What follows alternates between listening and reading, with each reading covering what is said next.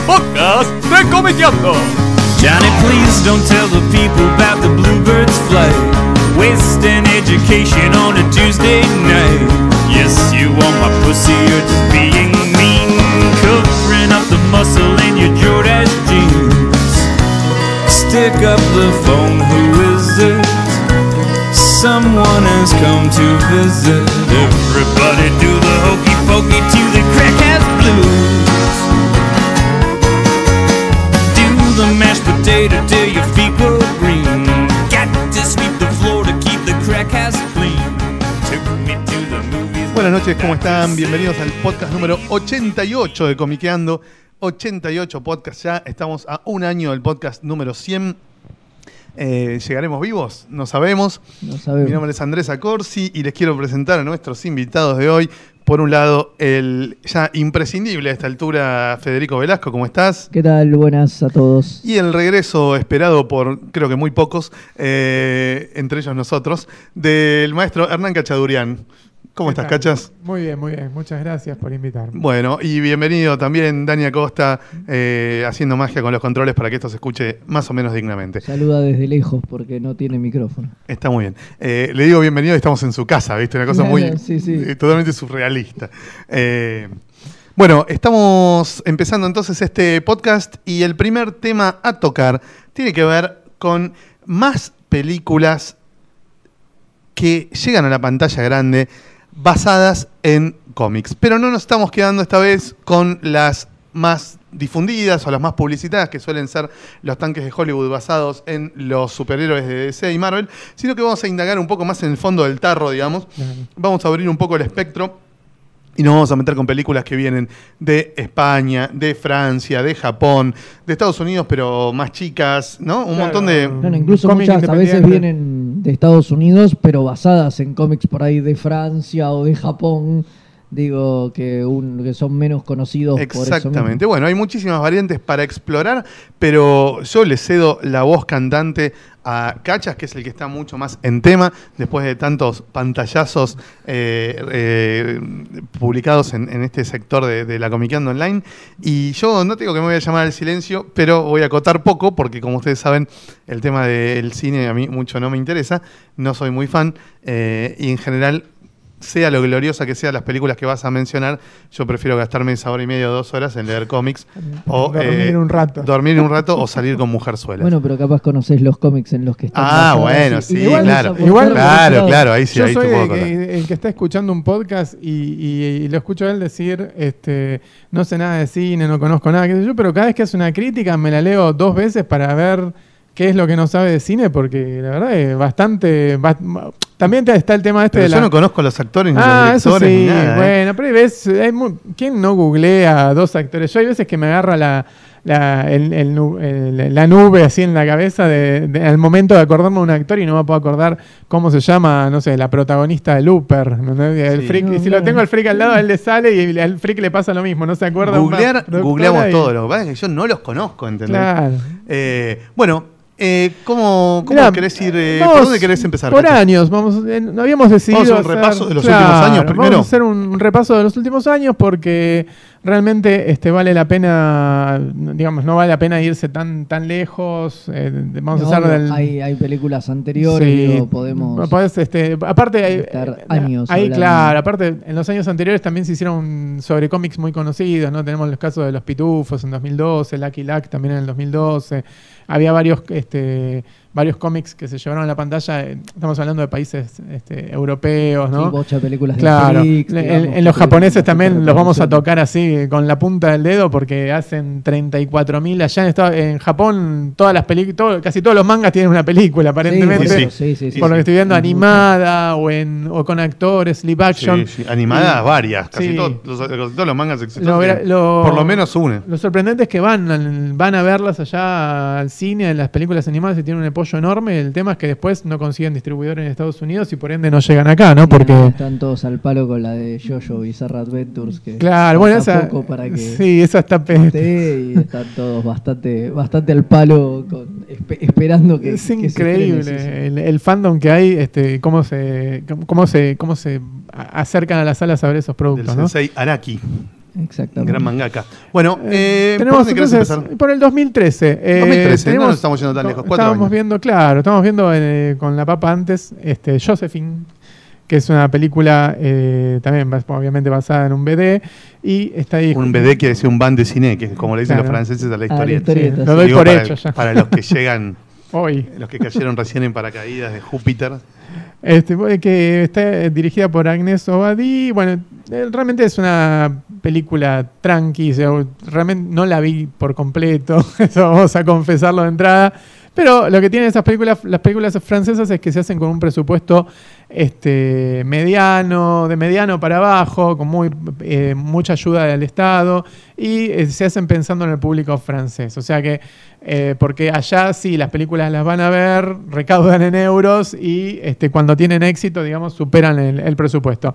Bueno, a- aparte de ese, el mismo año, en- también en Francia salió Bull, ¿cómo se pronuncia? Bouleville. Bouleville. Bouleville. Bouleville. Bouleville, que así a simple vista. Dani y Pompón. sí, señor. Claro, Dani y Pompón. Una historieta, claro. Billy Bolita en la traducción española, que acá llegaba la revista Fuera Borda. Que queda bueno, mucho eso. mejor Billy Bolita que Dani Pompón. Dani Pompón en la Villiquen. La durante Villiquen. muchos años. Claro. Hasta Cualquiera los que haya 80, leído la, sí. la Villiquen en los 70 u 80 leía Sí, sí, sí. estas historietas. Hasta finales de los 80 se publicó en Villiquen hasta que se vino la hiperinflación y ya no había para pagar los derechos. Jean Robá. Jean Robá. Bueno, Jean Robá, gran exponente de eh, la línea clara de la escuela de Marcinel, contemporáneo de Franquin, de Peyo, de todos esos monstruos, creador de Bouleville, que en Francia es una institución. Exacto. En Francia es como acá decir, no sé, Clemente, ¿viste? Inodoro Pereira. Sí, sí, O sea, bueno. Nadie no sabe quién es Claro. Bouleville. Acá en los 80, si le preguntabas a, a un aula de, de- de 30 pibes, mm, 15, Los ponele, 15 te que decían. leían la Villiquen Claro, sabían los otros quiénes 15 eran eran. anteojito, ¿no? Entonces los 15 que leían la Villiquen decían,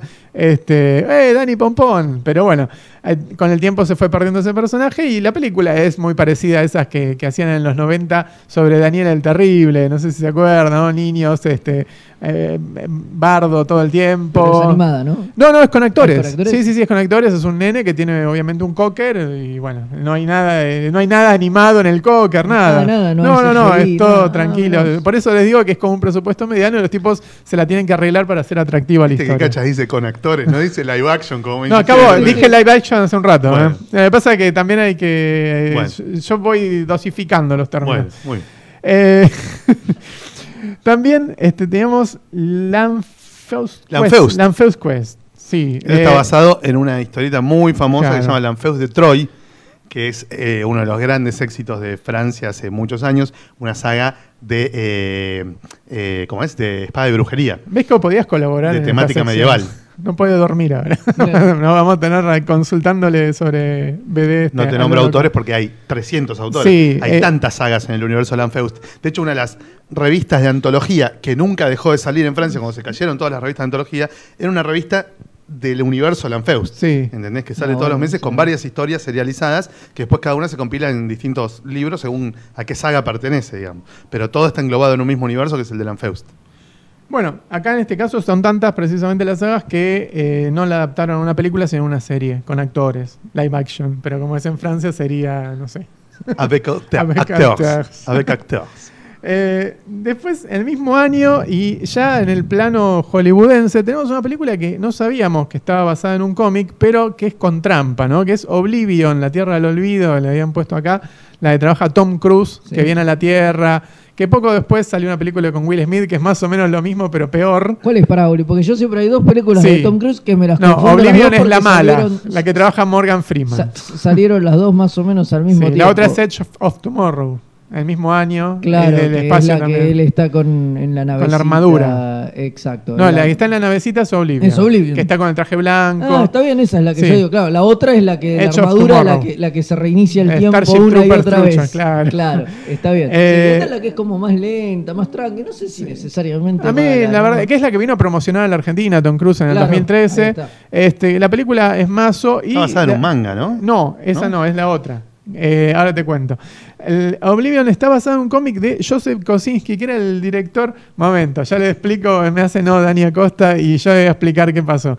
Que ese era el director de Tron, El Legado, y el tipo dijo: Vamos a hacer un cómic con este, Arvid Nelson y Andrew Wallin y empezó a hacer los diseños para eh, vender la película y hacer el cómic. Pero el cómic nunca salió. O sea que está basado en un cómic de, el que estaba anunciado para el 2012 que nunca salió. Una, pero la película- una Dani muñoneada. Acosta, ¿no? Dani Acosta- Dani Acosta acá tiene, dice cómic que no, vende que la humo. costa acérquese, a ver, diga. No, la cosa es así, querían hacer la película. Vino la huelga de guionistas. Claro, así que la única forma de seguir desarrollando la película era hacer un contrato con la editorial para poder seguir desarrollándola como un cómic. Así que por eso dice, basada en la novela gráfica de, la novela gráfica son seis páginas, que son los concept art de las distintas partes de la película. Así que en verdad también por eso nunca pudo salir el libro del arte, porque los, la, la- la derecha tiene esa editorial de mierda chiquita, ¿entendés? Así que nunca pudieron sacar el arte ni nada, pero claro, tuvieron que hacerla por ahí por la huelga de guionistas. Arvid por eso se- una película se convirtió en cómic y luego se convirtió en película basada en ese cómic, por decirlo así. Arvid Nelson lo recordarán los comiqueros por Rex Mundi. Claro. Una historieta Exactamente, majestuosa claro. que eh, empezó en Dark Horse, terminó en Image Sí. y tuvo eh, muchísimos números. 88 dibujados- creo que No, eran. menos, menos. ¿Menos? Eh, son 6 TP. Muchos números dibujados por Juan Ferreira. Por Juan Ferreira, claro. Claro. Bueno, eh, así que tenemos esa trampa, pero como decía, basada en un cómic, este, pasó ¿no? dentro del listado, se coló dentro del listado. El mismo año también salió la adaptación al anime, perdón, al anime, ¿vieron? A la animación computada del Capitán Harlock, que Ah, se llama... sí, esa que, que esa se puede ver por Netflix. Y Sí, y Y también está en Ah, DVD. amagaron con estreno en el cine, no sé si al final se estrenó No, o no. no, nunca amagaron, salió. amagaron. Tuvieron tres años como amagando con que se iba a estrenar y al final nunca No, se a veces pasa alguna al filtro como Gans, que se estrenó ahora en diciembre, Claro. este que duró una semana en cine, no, no sé quién la fue a ver, ni sé dónde la estrenaron porque nunca la vi en ningún listado de, de cine, pero en teoría se estrenó el 12 de diciembre. Capitán Harlock basado en el maravilloso manga de Leiji Matsumoto, ¿no? Exactamente, que es más famoso Sensei acá Matsumoto. por el viejo y querido dibujo animado este, de, de, Ha- de Harlock y yo. Acá Bueno. Dani Acosta quiere aportar también que sabe de No, no, Harlock. cachas, habla al micrófono, por favor. Es que estoy mirando. Ya volvimos a, la- a lo de siempre, A ¿no? la normalidad. La normalidad. La subnormalidad. Vamos. La, la subnormalidad de siempre. Bueno, en el mismo año también, y esto Bueno, con está una- muy buena la película de Harlock, se puede ver Sí. por Netflix, o sea, es fácil, accesible para todo el mundo. Es tipo Final Fantasy, para los que se quieren dar Eh, una idea con ese tipo no, de. pero está- no solo está buena la animación, está buena la historia, digo, esta copa se rebanca. En el mismo año, o un, un año antes, no me acuerdo, habían sacado una muy similar, pero con Starship Troopers, que es la tercera Starship Troopers, creo que eran Marauders, y tenía todos los personajes de la película y estaba en este estilo también. La, la agrego porque cualquiera que la quiera ver este, está por ahí dando vueltas. Eh, el mismo año, bueno, también salió Dragon Ball Z, la batalla de los dioses, con este Ya, personaje estrenó nuevo. acá, ah, sí. Sí, pasó también, la fue a ver un montón de gente, pero la verdad no, no da mucho hacer hincapié en eso. Sí, Y- me acuerdo, 2013. Claro, y salieron también Red 2, que está basada en un cómic, ¿no? En la que trabaja Bruce Willis y tuvo un montón de jubilados, John Malkovich. Sí, que esa igual no está basada. un cómic- No. En un cómic está basada la primera La y si primera, miramos claro, los primeros con 15 mucho- minutos de- 15 minutos. De la primera están basadas en un cómic. Exactamente, bueno, por eso la, la dejo así muy al... Red es el cómic que- que chotísimo que tiene una gran película. La primera, la segunda... Claro, es un cómic que- Sí, sí, sí. Se pone bueno cuando termina. Entonces funciona buenísimo como prólogo a una secuela que no existe, excepto en el cine. Eh, Claro. La película toman eso y hacen algo que es genial. Yo me acuerdo lo que Con me Helen Mirren también actúa. Sí, ¿no? Helen No, Mirren yo es me acuerdo lo que me jubilada. decepcionó decepcionó ese cómic porque lo leí después Sí, de ver la cual. película y fue tipo, eh, pero esto no es nada. Un eh. prólogo esto, me claro. están cagando. Bueno, hay mucha gente que conoció Kingsman por la película y el cómic un estaba,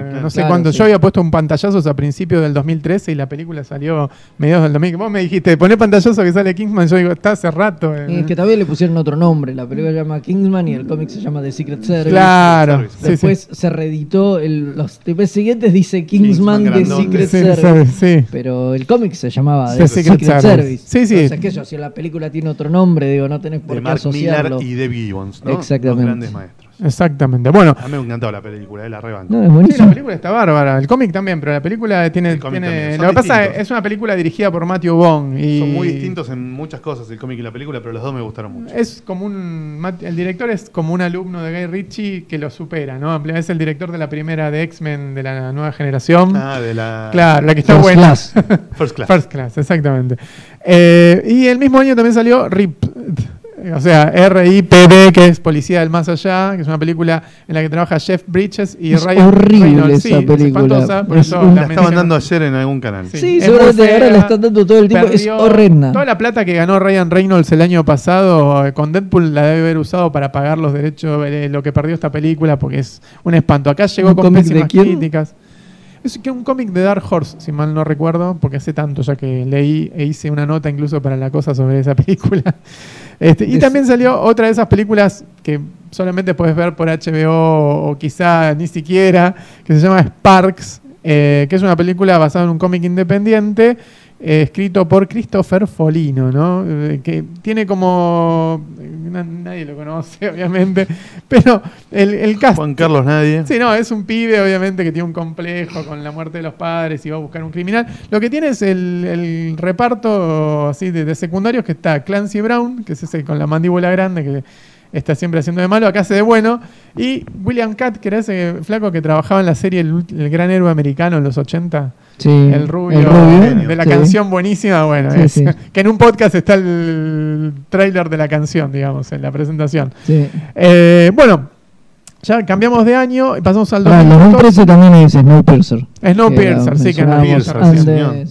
Y, y alguna de las españolas que hablamos Basado en un cómic francés de los años 70, de, escrito por Love, que era un gran guionista que ya falleció hace mucho. Y el dibujante era eh, Roget, si no me equivoco. Eh, sí, Roget. La verdad, el, el cómic no lo leí, la El película cómic está muy es bueno. Genial. Y se debe parecer mucho, imagino. el cómic porque- está muy bueno. Eh, no, no se parece. ¿No? No, mucho más. El cómic es mucho más político, más. Menos machaca tiene. me- mucha menos Mucha machaca. menos Sí, machaca. Si sí. está Chris Pine, tiene que haber muchas explosiones. Está muy, muy bien el cómic, yo lo leí. Eh, está muy buena la edición británica. Pa- en Estados Unidos no se editó, pero se distribuyó la edición británica eh, y en España no se editó. Pero los que no quieran leerlo en francés, porque originalmente Porque, es un cómic claro. francés, eh, lo pueden leer en la edición de, de Inglaterra. Es bueno saberlo. Snowpiercer. Snowpiercer entonces en el año 2013, ¿no? había Exactamente. quedado colgado. Bueno, ya pasamos al 2014. En 2014 tenemos Le Combat Ordinaire, ¿se pronuncia así? Les Combato Ordinea, muy Bien. bien. Y- Un gran cómic de Manuel Arsenet. Sí, gloria absoluta. Increíble cómic, un slice of life muy bien hecho. Son en Francia salió originalmente en Dargo. cuatro tomos, si no me equivoco, pero hay un, Hay un integral, compilado, hay un integral, sí, hay circulando un- por ahí que trae que todo. trae todo. Excelente historieta de Manuel Arsenet. Bueno, acá es una película, obviamente, y está dirigida por Laurent Tuel, ¿no? Y tiene como protagonistas a Nicolas Duvachel. Eso es la historia de un fotógrafo que se llama Marco, ¿no? Que este, se siente con la necesidad de encontrarle un rumbo a su vida. Vuelve al pueblo donde, donde nació a encontrarse con su padre, encuentra que la- casi todas las fábricas están cerradas. Está muy, muy bueno, muy, muy bueno. Hay que, yo le daría primero una oportunidad al cómic y después a la, Se junta a jugar a los videojuegos. Sí. Se junta a jugar a los videojuegos y a fumar faso con el hermano. Está mu- es muy divertida la película, es muy divertida. Muy, eh, por lo- no, la película no la vi, digo, perdón. La historieta, la, la, la, Sí, sí. la serie de Sí, los cómics. es la película nunca se estrenó acá, como la mayoría de las adaptaciones este, DVDs, ¿no? Este, pero bueno, se puede ver, digamos, por medios alternativos. Si es DVD, la tenés que alquilar en DVD.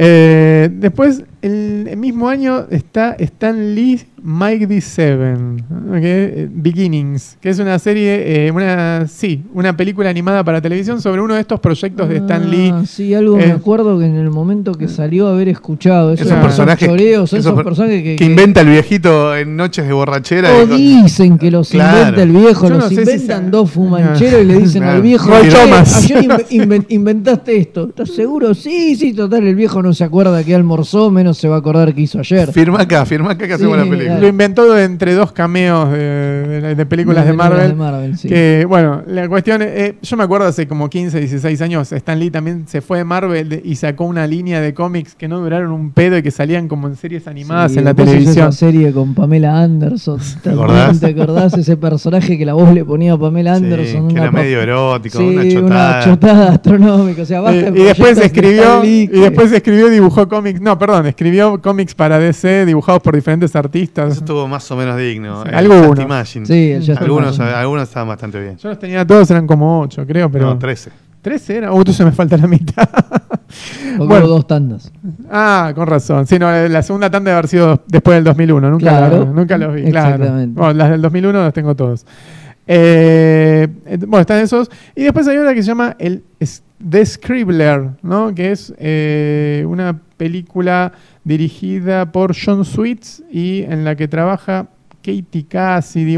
Bueno, son eh, Elisha Dushku. ¿De qué es? ¿De qué es? Tirame un dato. ¿qué Eh, es? ¿Un es una chica que tiene un problema de psicológico de múltiples personalidades. Pero es un cómic de Estados Unidos, Ah, de perdóname. Francia, de Eh, Italia, de Bolivia. No, ¿de es de es? norteamericano el cómic. Ah. Lo que no me anoté es el de quién, quién es el autor. Que no sé por qué me, me no viste ni un cuarto. No, no, el cachas, vi. No, no, no. Esa, pe- ladrón. esa película no, discúlpeme. Nos estás vendiendo humo. para robar. No, les cuento las películas que se Nos pueden- estás vendiendo Les humo. Estoy mostrando un listado. La que sí vi es I Frankenstein. Sí, yo también. que también salió en el 2014 y que no tendría nunca que haber salido ese bochorno historietístico que está Tiene escrito suma, me parece, a esa movida de como hacer un, un revamp de, de- si bien esta surge en un cómic y es distinto, pero digo, pero como hacer un revamp de, de los monstruos clásicos y sacarlos de su lugar, digamos que arranca con Twilight, si se quiere, con los vampiros, que son una, una abominación, digamos, son cualquier cosa,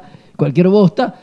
Esto es parecido, es un Frankenstein al que le pasaron como mil años, Sí. una cosa así, pasó muchísimo tiempo desde que Frankenstein, entonces sus cicatrices, digamos, se curaron, o sea, porque el Frankenstein que uno está acostumbrado a ver es el recién creado, que está recién surcido. Hace 15 minutos que está vivo. Hace 15 Está minutos con que los piolines vivo, al aire. Por eso está con los piolines al aire. Y que sé yo, acá te dicen algo bastante lógico. Al tipo pasaron cientos de años y, la Los piel- tejidos fueron absorbiendo la. la- piel se claro. regenera, digamos, es un tipo con la cara marcada, con, con cicatrices. no importa si tenés no la es un cara monstruo abominable, si digamos. tenés la cara de, del ¿El cómic protagonista. qué onda? ¿Qué, es el cómic? el cómic Y es- bueno, y el tipo en, en ese futuro eh, se descubre como unas gárgolas que están vivas y que quieren eh, conquistar a la Y humanidad que quieren conquistar a la humanidad y hay como un grupo de gárgolas malas y un grupo de gárgolas buenas. Y el tipo como que toma partido en esa, en esa lucha, obviamente por las buenas. Y nada, y cambia su- Lo bueno de la película son los primeros... Y del cómic también. Cinco minutos. Son los primeros 10 minutos, 15 Ya, minutos. sos bueno. Sí, no. A ver, antes de que empiece esto, donde te explican de este tipo que es inmortal, que vive cientos de años, que ese concepto es mil veces más interesante que la batalla del bien y el mal de las gárgolas chotas que se quieren apoderar del planeta en, el fu- en un futuro medio cyberpunk. Pero digamos. contame algo más del cómic. ¿De qué editorial es? ¿De qué autores? no me acuerdo el, el autor No, no me mirá, acuerdo. lo puse me lo anoté acá como para ¿Es de Estados- es Unidos el Sí, cómic? el cómic es un cómic es una editorial eh, en la cual los autores son negros tipo Mile- eh, Millennium era no Mil- Sí, Milestone tipo exacto. Milestone Ese sí, porque los autores son, son, todos son negros. Y es Sí. más, el autor trabaja en la película, este, no me acuerdo si trabaja como actor y haciendo el guion o algo así. Realmente me lo anoté así chiquitito como para acordarme de que había salido y para hacer una breve mención porque Me estás dando los, los no datos. Claro, los datos que no me interesan. Bueno, dale, la, vamos. que, la que sí vale la pena de ese año y me acuerdo que salió... Nah. Los datos que me interesa saber no me los dan, no importa. Bueno, entonces no te voy a decir nada de, de Hércules, la película. ¿Qué carajo es? Porque tampoco sabes. Porque tampoco te- me anoté la, la editorial ni nada. Este Hércules es una película que está protagonizada Eh, por The Rock. Por The Rock. Ahora ya no es más The Rock, es, muy- Dwayne Johnson. Es muy divertida. es- Hércules es claro. divertida y está basada en un cómic. Dos. eh, Sí, bueno, es el primero, claro, el primero de los dos. En, en un cómic también eh, sobre Hércules. Que digamos, cuenta lo que pasa después de, de- de que cumple con las 12 tareas. Claro, exacto. De Estados Unidos. Los años oscuros se cómic llama. yankee, una sí. sí. El, el cómic es de medio pelo, pero la película es divertida. Está el chabón este que le pone carisma a todas. Ahora de repente, hace cinco años cobró carisma y empezó a trabajar en todas las películas y las películas recaudan millones. No sé muy bien cómo le fue a esta película, no- ni me fijé, creo que le fue normal. Pero está buena para ver un rato y divertirse, es entretenida. Después tenemos Clockwork Girl, que es una película eh, basada en un cómic que también tiene el mismo título y que está creada por Sam O'Reilly y Kevin Hanna. Eh, está también dirigida por Kevin Hanna y, y trabaja Carrie Ann Moss, Alexa Vega y Jesse McCartney, ¿no? que es también eh, una chica que tiene problemas. Se, se me durmió. se me durmió el, el- Dale, dale, dale. el podcaster. Bueno, la dejamos ahí. No, Ya me dijiste una chica que tiene problemas, Sí, ya me dejó de es- interesar. es esa- no, que son esas películas tipo. Intimistas. eh, claro, intimistas, tipo. eh, que, que las dan las terminan dando por televisión porque en el cine no las va a ver ni, ni el pariente Ni del vieja. director, claro. Bueno. Esas cosas que, como para el pasar, si se puede ver. Lo que no sabía es que se había realizado una serie de Snoopy, una serie animada, que salió en Francia en el 2014, ¿no? Un año vos, antes No sabía. de que se hubiera editado, eh, perdón, de que hubiera salido, al- eh, eh, se hubiera estrenado la película. La película. Peanuts the Movie, claro. Claro, exacto, que, se estre- que salió en enero del año pasado acá, pero ya tenía como un mes en Estados Unidos. Y este también, obviamente, cuenta, es una nueva adaptación de, de las clásicas tiras de Jules que ya vimos en otros formatos anteriores, ¿no? Sí, también hubo una película, ya que estamos en Peanuts, hubo una Sí, el sí, año, Claro, la El año acaba de pasado. nombrar Cachas. el año En enero, salió acá en enero, pero en Estados Ah, ahí Unidos. está, había es Kevin Grevieux, el, el- Kevin Grevieux, ahí está. el, el autor de I Frankenstein. Claro, Kevin Grevieux es un autor negro muy conocido. Es, Claro, eh, que es el creador de Underworld, que es la saga Ah, de leí, venía, películas. que yo había dicho antes que que Underworld. trabaja con Rubén Merigi. Merigi hace muchos diseños de producción para películas Para y películas. cómics de Grevieux. Claro. Sí, estaba como. Ahí está, el, sí, es Darkstorm Darkstorm, Studios. claro, que es la empresa para la que trabaja Merigi. Claro, es, es- eh, creo que es la editorial del propio tipo, porque este tipo Sí, sí. hizo muchísima guita con el tema de Underworld. De hecho, pará, no estuvo de invitado una Comic Con, estuvo ese tipo acá. sí, me dijeron que venía y no vino. Ah, no vino al final. Eh, Claro. en la, En una de Muñones, en una- sí. Ah, ah, no, ahí está. Estaba En anunciado en la MonsterCon de Muñones. Ahí estaba. Yo dije, no, era ¿No en la MonsterCon o en una anterior, No, eh? no, no, no, la MonsterCon me parece. Bueno, Kevin Grevieux era el autor. Bien. Grevieux. Es Sí, conocido claro, es el, Kevin es el creador de, de la saga Underworld. Sí. Sí. Ahí- de ahí el es que la película es una una miniserie copia. hace poco de las Amazonas de DC. Claro, sí, sí, sí. no, el vinculada tipo con, el- conocido, con todo, conocido. con todo el Sí, mundo de Wonder yo tenía Woman. en la cabeza el siguiente pensamiento que no lo dije eh, en el podcast, que era, habrá visto que no salieron dos, una, que hacía rato que no salió un Underworld e hizo su propia versión, pero ahora que estoy viendo que también colaboró en esas películas, me doy Sí, de cuenta. hecho es el creador. Claro, me doy cuenta porque este, como es, sacó- se- eh, tiene tantos parecidos, ¿no? Es bastante Claro. similar. El tipo de esos que tienen una idea y la reciclan. Hasta el infinito. Bueno, la- en el 2014 también salió la hasta el último hasta ahora la última película de Asterix, que es Le Domaine des de- Deus. La residencia de los dioses. Sí, la residencia de los dioses que te- quería Que no le fue en bien. No, no le fue bien, tuvo mala crítica. Acá ni siquiera se Acá no estrenó. se Acá se estrenó. estrenó. No, la se última estrenó. fue la del 2012, creo. No, no me acuerdo. La- creo que la última La fue la del de 2000. los Juegos Olímpicos. Sí, se de los Juegos estrenó. Los Olímpicos. ¿no? Juegos Está bien. Olímpicos sí se estrenó. Está bien. Entonces esa fue la, la última que, que llegó. a- Esta le cambiaron el elenco otra vez, porque el problema Sí. que tienen las películas de Asterix es que cambia el elenco todo. No está ni siquiera Gerard Depardieu. No, ya Pues no. Gerard Depardieu el que el único que venía quedando en todas las Y películas. en la última ya lo cambian. Porque ahora es también. ruso, hace el Asterix ruso seguramente. Bueno, eh, está dirigida por Alexandre Astier y obviamente como re- recién dijimos no le fue bien. La que sí le fue bastante bien por todo el lío que hizo fue eh, Noé, la versión de Darren Aronofsky que eh, se vio como... la- está basado en un cómic escrito por el propio Ar- Aronofsky. Aronofsky. Aronofsky, Dibujado por el maestro canadiense Nikon Richon. Sí. Eh, el tipo sacó primero la novela gráfica para conseguir la guita para que salía a hacer la película. Dice, si yo voy a, a un estudio, a una productora de cine con la idea y los storyboards, se me cagan de risa. Claro. Dicen, esto es una guita infernal, es imposible. Pero fui con la historieta donde ya estaban un montón de cosas ya resueltas eh, y ahí le agarraron bien. Se edita en tomos aparte, al estilo francés. Sí. Y, y bueno, y el dibujo es muy también, muy humanoides. O sea, Y Nikon Richon. claro, bueno. Que el- ahora está dibujando el metabarón. Ah, ese, no lo- ese dato no lo tenía en mente, pero... Y hay que leerla comiqueando. Claro. Yo leo lo más que puedo, imagínense que... Estoy muy ocupado escribiendo las pantallas. Ahí está. Haciendo copy-paste. No sean malvados, qué maldad. ¿A vos te parece? Que venga a hacer él el copy-paste. Bueno. Eh, entonces, esta película lo que tenía era que todo el mundo hablaba mal del otro, ¿no? Eh, Trabajaba, está Russell Crowe, eh, Jennifer Connelly, Anthony Hopkins, Ray ¿Quién puede hablar mal de Jennifer Connelly? Lo cago a trompadas. No, no, esa fue la única que esa fue. Nunca Ah. se con nadie. Pero sí, Emma Watson, por ejemplo, la Hermione de las películas de sí, Harry mal Potter, cogida. decía que Russell Crowe no se bañaba. Y Russell Crowe en su defensa decía, yo no me baño porque quiero simular o sentir cómo es que se vive Es en esa de época. es de mierda que se deje de joder. Tiene, tiene, tiene Ah, razón. Hubo otra anécdota de esa película, es que Russell Crowe un día agarró, agarró, no, no, agarró un bote y, se- y empezó a navegar con el bote, el bote a remo, y se perdió y hubo que andar buscándolo como hasta las 11 de la noche la Guardia Costera porque se estaba filmando en las costas de Estados Unidos. Es un gordo choborra. es un desastre. Bueno, la cuestión, la película está bastante bien. Obviamente eh, sigue en un 70%. El cómic tiene sus propias, eh, sus propias sus propias este, licencias. De lo mismo, de- de- digamos, del propio guion. El propio del guion del propio, toma- del propio director. ¿no? sí mismo, está bien. Pero bueno, está, es li- divertida para ver. Vas a encontrar un montón de gente que te va a decir es espantosa esa película, qué sé yo, qué sé cuánto, pero es una versión alternativa de la Biblia, ¿no?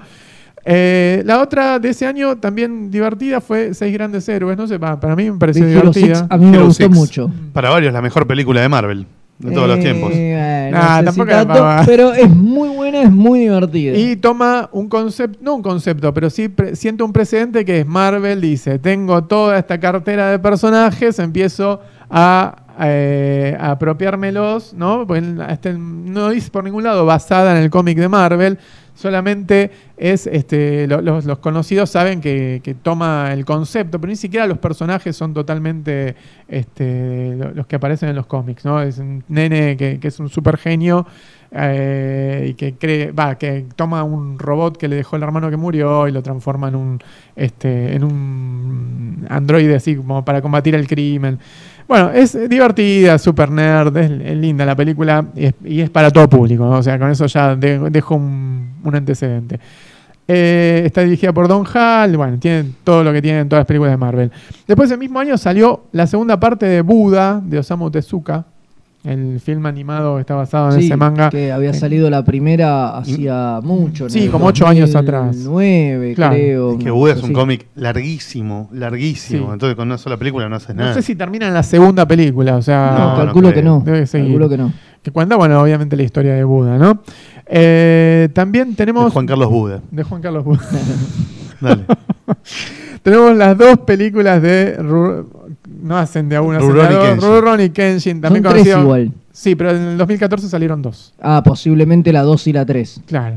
O sea, la primera debe Debe haber ser salido anterior. Basadas en el manga de Nobuhiro Watsuki. Exacto, eso era el que, se conocía acá como Samurai X. X, en- en- exactamente. en el- en el- ¿Cómo se llama Están el muy canal este buenas, Magic? son bastante, Locomotion. bastante sangrientas, bastante truculentas, y la verdad que son las- son muy buenas. Y son live action. Live action. Live action. Claro.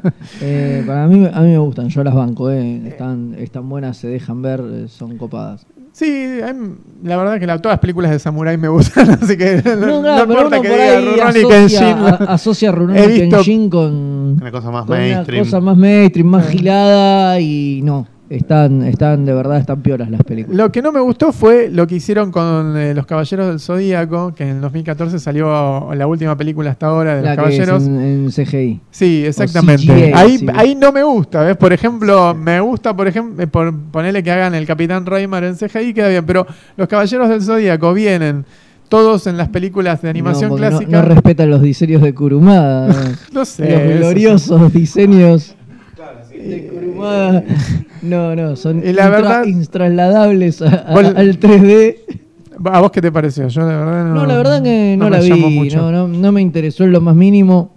Porque era, primero creo que refrito, porque es otra vez la saga de las 12 casas, Sí. pero hecha con animación 3D. No, no, Claro, no bueno, me llamó la atención. Es como la para que lancen no. toda una serie así, me parece. Sí, no, no. no hay que darle plata a eso. No, no, no. Y la otra que estábamos hablando de Tom Cruise, eh, salió en, en 2014 recién, que se llama Al filo del mañana, y está basada, pero no solamente en un manga, sino que el manga está basado también en algo que llaman light novel, o sea, una novela así de rápida lectura, que se llama All You Need Is Kill, ¿no? El director es Doug Lyman. All You Need Kill, claro, es un manga. Sí, que está basado en una light novel. Que uno de los autores es uno de los de Death Note también, ¿no? Me parece. Es eh, o Takeshi Obata o Tsugumi Oba, uno de los dos metió mano en esa historieta. Es muy probable. Estoy seguro, ¿eh? Bueno, eh, sí, la película está genial. La película es maravillosa. Realmente creo que es la mejor película de Tom Cruise de los últimos 10 años, contando, sin contar Misión Imposible 5. Y ya vamos por las 5 de Misión Imposible, pero me gustó. Este, Creo que llegué a la 2 de Misión Imposible. bueno, vamos por las 5 y la 5 es como una edición 20 aniversario, un refrito de todas las otras cuatro películas con las mejores escenas de las ¿Cuál otras es la que películas. dirigió John Woo? La segunda. Es la última La que va en que las motos. Sí, y es la peor. Es la última que vi. Y es la peor. ¿No te gusta? A mí me gustó. No, bueno, la lo que pasa que es que cada sale una acá. A la que menos me gusta a mí es la 4. No sé por qué, pero. Este, que es la de eh, Brad Bird. Sí, sí. Eh, la que menos me gustó es esa. Eh, El dos, pasamos al año 2015, tenemos una película, después de una película de Bakuman, llegan las dos películas de Attack on Titan, ¿no? Que es como la nueva sensación. ¿Hubo película con actores de Sí, sí, Bakuman? Eh, no, no, es, sí, perdón, sí, sí, sí. Sí, la película película de actores actores de Bakuman, sí. Hay una, hay una película live action. Bueno, sí, también sí, esa sí. es la obra más grosa de Obata y Oba. Y sí. Eh, hoy, hoy me compré el tomo 16 que salió, que lo sacó Y Iorea. yo la bajé ayer o antes de ayer para ver la película con actores. Me enteré el otro día que existía y la bajé, la tengo ahí. Pensé que era más nueva. No, no, es del 2015. Capaz que hay alguna anterior, Pensé pero que era, que pensé vi- que era de- del año pasado. Pensé que era 2016. Pero contás Eh, un pedacito de la historia en una película. Y igual creo que llega bast- que, que llega bastante lejos. ¿eh? Todavía no la vi, la bajé hace un par de días, no, no la vi. Pero por lo que pude mirar, eh, llega bastante, bastante lejos. No, obviamente no cubre toda la historia, pero, pero llega bastante lejos. Bueno, ¿qué más? Eh, Me decías y- dos, después de la Sí, de... Dos películas, no De una. hecho, eh, salió, dos. pará, de hecho Sí. salió un capítulo especial del manga eh, por la película que transcurre cuando estos chicos, ahora no me acuerdo los nombres, Sí, eh, eh, ¿vos te acordás? Lo Yujin presente. es uno. Exacto. Pero es como se dicen entre ellos, no Sí, solo verdadero por eso, eh, bueno, eh, salió un capítulo que transcurre cuando ellos son chicos, cuando son chiquititos. Cuando son más chiquititos. Sí, qué más lindo. chiquititos. Eh, está bastante piola. Es un capítulo que sacaron en, en relación a que había salido la película. Por eso creí que la película era bastante más Mashiro es el otro, ¿no? Es Mashiro, ahí está. Bueno, dale. Digo, en la- en el 2015 entonces también salen no una, dos películas, sino dos películas de Attack on Titan. Sí. Una que se llama Attack on Titan a secas y la otra End of the World. Horrendas. Este, también con actores las dos. Y te- ¿Me creo que salió una versión animada, ¿no? Eh, no, no, No salió parece versión no. animada, solo Fue el año, Solo- eh, Attack on- eh, el 2015 fue el año en el que Attack on Titan le tocó el culo a One Piece. Claro, que casi claro, le roba el claro, puesto número uno Claro. del manga más vendido Ah, de y todo el después año. tiene vez una serie, tiene una serie anime, qué sé yo, no sé si habrá sacado una película animada, puede, puede Es ser. que no me suena haberlo visto animado en algún lado. No, pero- sí, a ver, sí, hay una serie. Ah, con Hay una razón. serie. Hay un anime de Attack Claro, on hay Titan. anime de sí, que va por la tercera temporada, Claro, creo. sí, sí, sí, pero digo, Con pero razón. más allá de eso, eh, a mí las películas la verdad no me gustaron un carajo, pero... pero a mí me gusta el manga, me parece que está mal dibujado, boludo. Eh, la idea está buena. Sí, pero es feo el dibujo. El dibujo te dice, por favor, lee otra cosa. Sí, el dibujo es, es feo. Bueno, igual acá habría que preguntarle a los de OVNI cómo, cómo les está yendo con la venta, porque lo he visto. No creo que le vaya mal, porque No, no, el público del manga en general no tiene mucho criterio. Y es una crítico. cosa que, que pegó mucho además Attack Claro. Titan, entonces yo calculo que tiene muchos fans. Bueno, seguimos. Entonces, eh, habíamos visto también que ese año salió la película de Detective Conan. eh, se llama. Sunflowers of Inferno. Esa es la que has visto vos. En el glorioso manga de Goyo Aoyama. Longevo manga, que ya Longevo, lleva sí. muchísimos tomos publicados, Sí, pero no sé muchísimos. Una grosería de tomos Y publicados. también esto es una película que sale no sé cuántos años después del, del anterior. Creo que tres, cuatro años después de la, del anterior. En una época había cada 10 minutos películas nuevas de, Sí, de eh, Detective a Conan. ¿te principios del 2000. A principios del 2000 era imposible seguirlas de tantas que había. Yo me acuerdo que vendía toneladas en, en- en la comiquería y no había. No, no, no, no encontraba el criterio de cómo ordenarlas, nada. No, era un caos. Cayó No, todo el son, manga. No sé, 200 tomos, ¿va? 300 tomos. Y una, puede ser, una sí. guarangada No, así. 300 tomos me parece Eh, que no, no. es mucho. 300 capítulos puede ser. No, más de 300. Sí, no sé, mucho. Eh, mucho, es Ahora mucho. vamos a averiguar.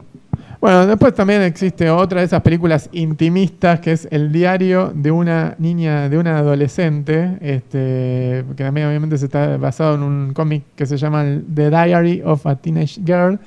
Ah, es una película Mariel que la, pegó bastante. Dicen Sí. que está bastante buena la, la película esa. A mí Esa- me la recomendaron. esa no la vi. La verdad, que, la yo tampoco la vi, pero recuerdo que me la, que me la Está recomendaron. en los años 70 Sí, y es sí. una chica de 15 años que de repente se siente como presionada a, a empezar su vida sexual y, exacto. bueno. me parece que está en Netflix. Se mete como un tipo adulto, sí, puede ser. ¿eh? en Netflix Ah, sí, sí, sí, la vi en. Netflix, sí, señor.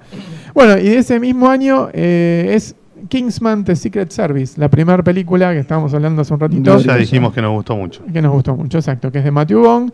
Eh, ya este último año salió otra película más de Yu-Gi-Oh! que se llama The, The Dark Side Basta- of basta de Dimensions. películas de Yu-Gi-Oh! No, no hay manera de que eso sea bueno. Mira, eh, te confirmo que Detective Conan empezó a publicarse en el 94 y lleva ya 91 tomos recopilatorios. Ah, está, entonces sí, los capi eh, cuando yo te digo lo de 300 debían ser capítulos y hace un par de años que es cuando...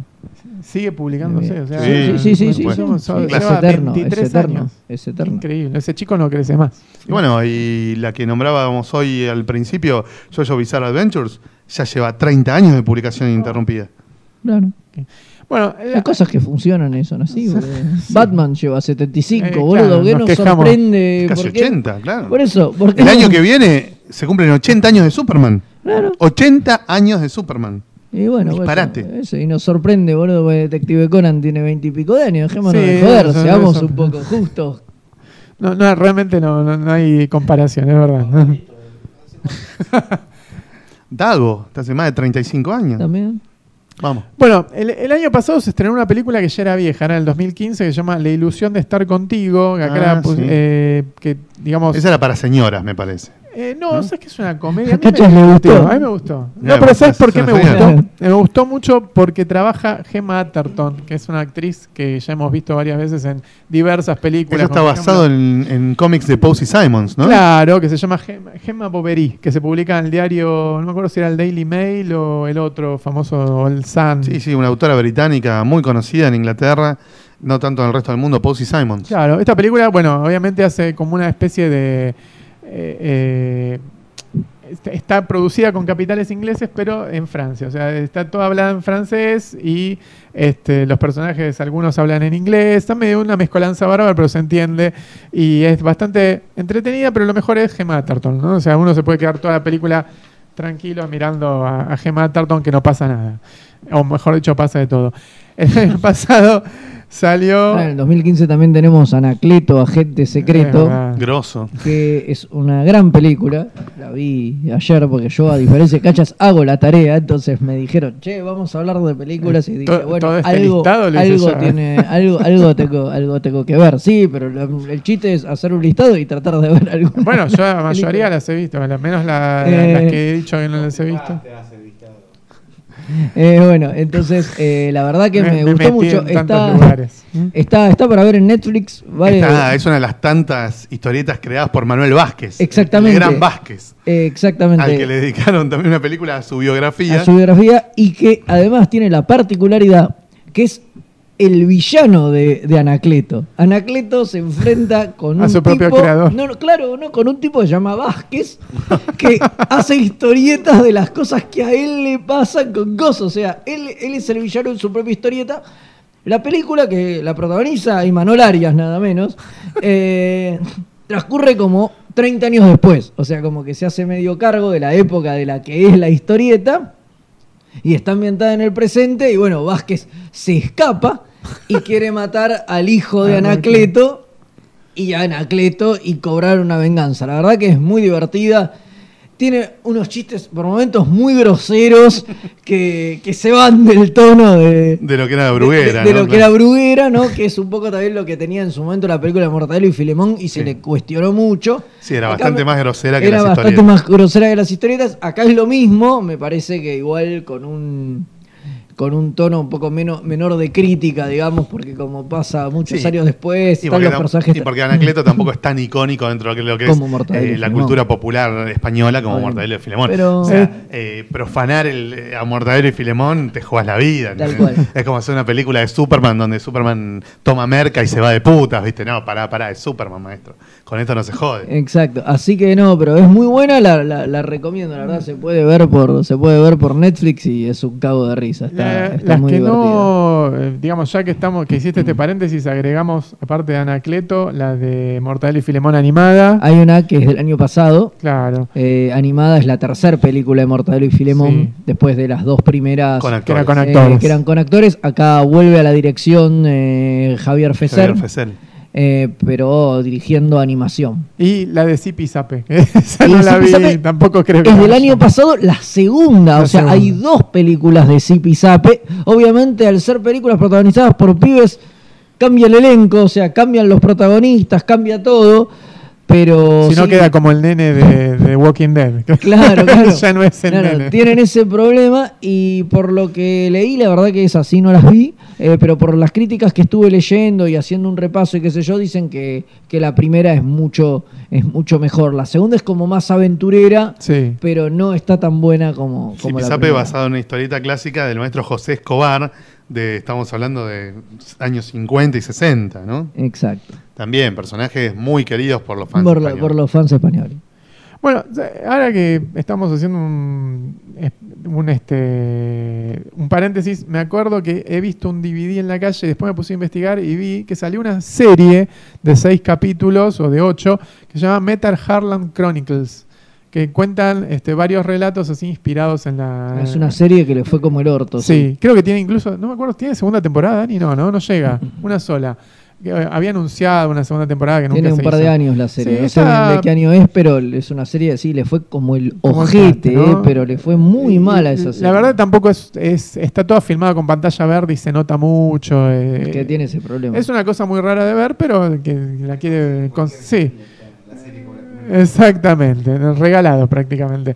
Eh, después tenemos... El año pasado también salió Ethel y Ernest, que es este un cómic clásico de... eh, la película es de Roger Mainwood y... ¿Me, me recordás eh, Ethel y Ernest? Jamás los escuché, no, nada, mentira. No, sí, como es un cómic clásico que cuenta los 40 años de matrimonio del autor, ¿no? De los padres del autor, perdón. Y no me puedo acordar cómo se llamaba el autor.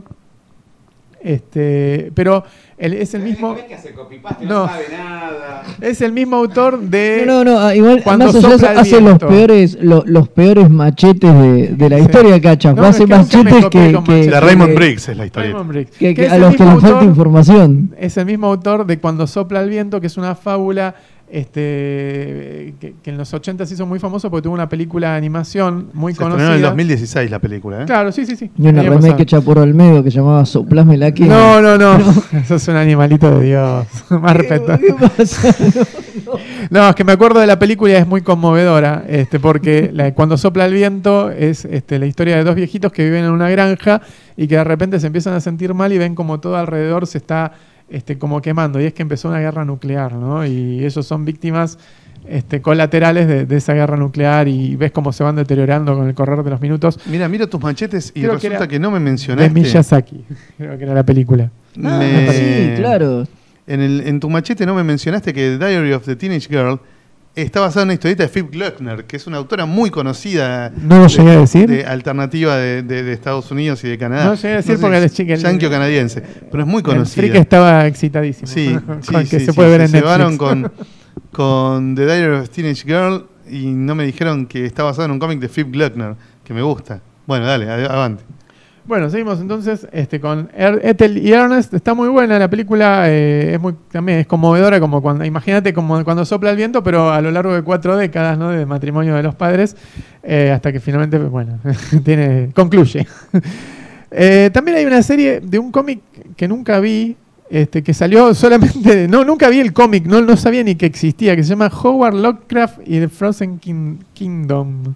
Es- Ah, debe ser de una editorial berreta, Claro. Juan Carlos Nadie. Eh, La película es animada y este, es como una especie de adaptación para niños de todo lo- el universo de Lovecraft, ¿no? De Todos esos Me personajes. parece que esa también está para ver en, en Puede Netflix, ser. Puede ser. Esa no la llevo.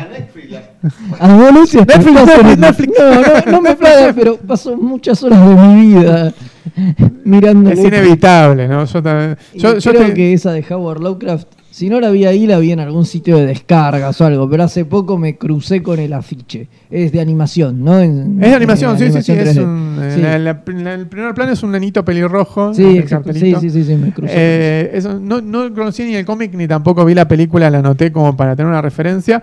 Eh, la que Para sí vi- mentirnos descaradamente. La que sí vi es una película que me hace acordar mucho a la serie The Revenants, este, que es, se llama Officer Down, que está, es un... Es de un policía con síndrome de Down. No, Down es. Si es así, puede venir, Muy notable, puede muy venir notable. el Inadi y cancelar. Puede venir el Inadi a la casa de Dani a averiguar y cancelar el podcast indefinidamente. Muy notable. Eh, decía entonces, Sería muy buena idea. Está no me basada en un no. cómic de Joe Casey. ¿no? ¿Se acuerdan, Sí, de, sí, ¿se sí, acuerdan sí. de Joe Sí, Casey? sí, sí, ¡Volvió! bueno. Eh, y está dirigida por John Craham y es un policía. eh, al es una mezcla entre Robocop, de Revenant. Lo matan y vuelve de la muerte este, a vengarse. ¿no? Pero la- la- lo importante de acá, la ¿Es una historia. serie de televisión? no, es una película. Ah. Lo importante de acá es la estética. O sea, yo les diría que miren el tráiler de Officer Down. Este, y tiene una estética muy rara, y si les gusta, miran la película. Pero la estética es muy cómic, muy extraña, este, muy de esas películas raras que terminan en, en HBO o en ese lugar que tanto te gusta a vos. Ah. El canal de streaming. El aguantadero ese. El aguantadero. Lo que tampoco sabía, y esto también lo vi así brevemente, es que había una película de Red Sonia. Pero ¿qué ocurre? Voy a buscar la película de Red Sonia que se llama Y Queen of Plagues. con la de con la de Arnold Schwarzenegger, ¿no? No, no, no, esa no. Me No toca encuentro- una porno. No, me encuentro con que es una de esas películas que están sacando ahora las editoriales en, en sí, que son como los viejos cartoons de Ah, Marvel, sí. Que eh, hay una mezcla Como la de entre... Black Panther, digamos. que Claro, mismo. que adapta el cómic de John Romita Jr. Exacto, el, origen. sí, que es, ca- es casi, es, es un poquito más que un motion comic. Claro. O sea, Casi darle movimiento a una Sí, historia. Claro, agarran claro, el claro. flash y empiezan a mover Sí, sí, el sí, cómic y lo hacen sí, hablar. es, como un motion comic, pero es un es como un pasito más del motion comic porque tiene animación. Esto lo hace Dynamite y espero que no lo cobren, realmente porque no... no. bueno, eh, a ver, ¿qué más tenemos? Bueno, tenemos Term Life, que es una, una, historieta, una película basada en una historieta de eh, A.J. Lieberman. Y lo que tiene de raro es que A.J. la, Lieberman, la claro. produce Vi- Vince Vaughn. Este, y la protagonista, pero para que se den una idea, recaudó 13 mil dólares. La película Ah, bueno, la produjo no y la protagonizó. Eh, call center creo que recaudó más. Sí. Eh, después, el, bueno, ya nos pasamos. La última que, que encontré del año 2016 se llama Abattoir y está dirigida por Darren James Lynn. Bousman No. y está escrita por Christopher Monfett. Monfett. No, me, me- lee mal los nombres este Es pibe. el hijo de puta. Abattoir de Darren Lynn Bousman, escrita por Christopher Monfett. ¿Pero de qué? ¿La historieta qué es? De Christopher Monfett. es una historieta de terror. Eh, que bueno, no, no, no hay, digamos, no la con- si no la conoces vos, No, no, sabés de qué editorial es, no sabemos No, nada. Ni, ni pelota. Bueno, venimos muy bien, ¿eh? Una cosa espectacular. Lo que sí sé este, es que O sea, me estás dando los no datos. O sea, Los no datos. de- Es terrible, terrible, terrible. Chicos, cuando terminen de escuchar este podcast, vuélvanlo a escuchar, pero notando cada cosa que cada Cacho y después lo googlean. Porque él no lo googleó, entonces no sabe, no me puede contestar Es ninguna de las. Él- inquietudes. te tira la data de los nombres, después Mal la- leído. ustedes las buscan y leen los cómics y ven las películas, cosa que Cachas no hizo. Claro.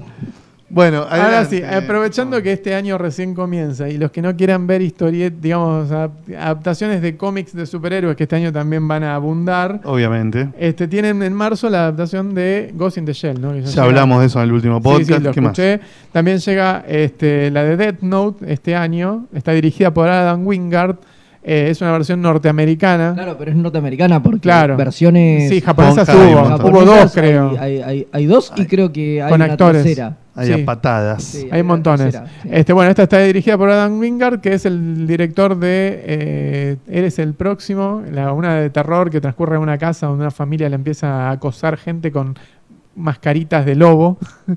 y de la última versión de Blair Witch Project. ¿no? O sea, con eso ya tenemos este, un, un adelanto de lo que puede llegar a ser. También llega la película de Blade of the Immortal, que ya la habíamos adelantado en pantallazos, habíamos puesto el tráiler de 11 segundos, ahora debe haber algún otro. Eh, Esa sí esponja. esa esponja, claro, y es Basada en el glorioso manga de Hiroaki Samura, uno de los más ídolos, genios, monstruos, fieras, titanes, capos, maestros y, y- y dioses del manga. Yo compré, compré la Capaz me edición. gusta de- un poco. Compré la edición de Norma y nunca la pude completar porque había un tomo que no se Esa conseguía. señora no. es muy mala y Tenés que a comprarla veces de- no, No, no termina las la señora. Norma. Tenés que comprar la edición última de Dark Horse que Sí. vienen los machacotes así. de Un 500 machacote, no, sí, eso lo, la he Es visto. Maravillosa. Este, que era fabuloso, sí, sí, sí. La- eh, también llega la versión con actores de Full Metal Alchemist. Sí, Eh, también este está el año. tráiler, hay, Y- también hay un teaser dando vueltas, pero eso no sé si es, es- es para este año. Es para este año. Es para este año. Esa también, Ah, está ja- esa anunciada. también japonesa. Sí, pero viste que a veces cambia de año. El año para el año pasado había anunciado, había- me habían anunciado en diciembre de 2015 la película de Gambit para agosto de 2016.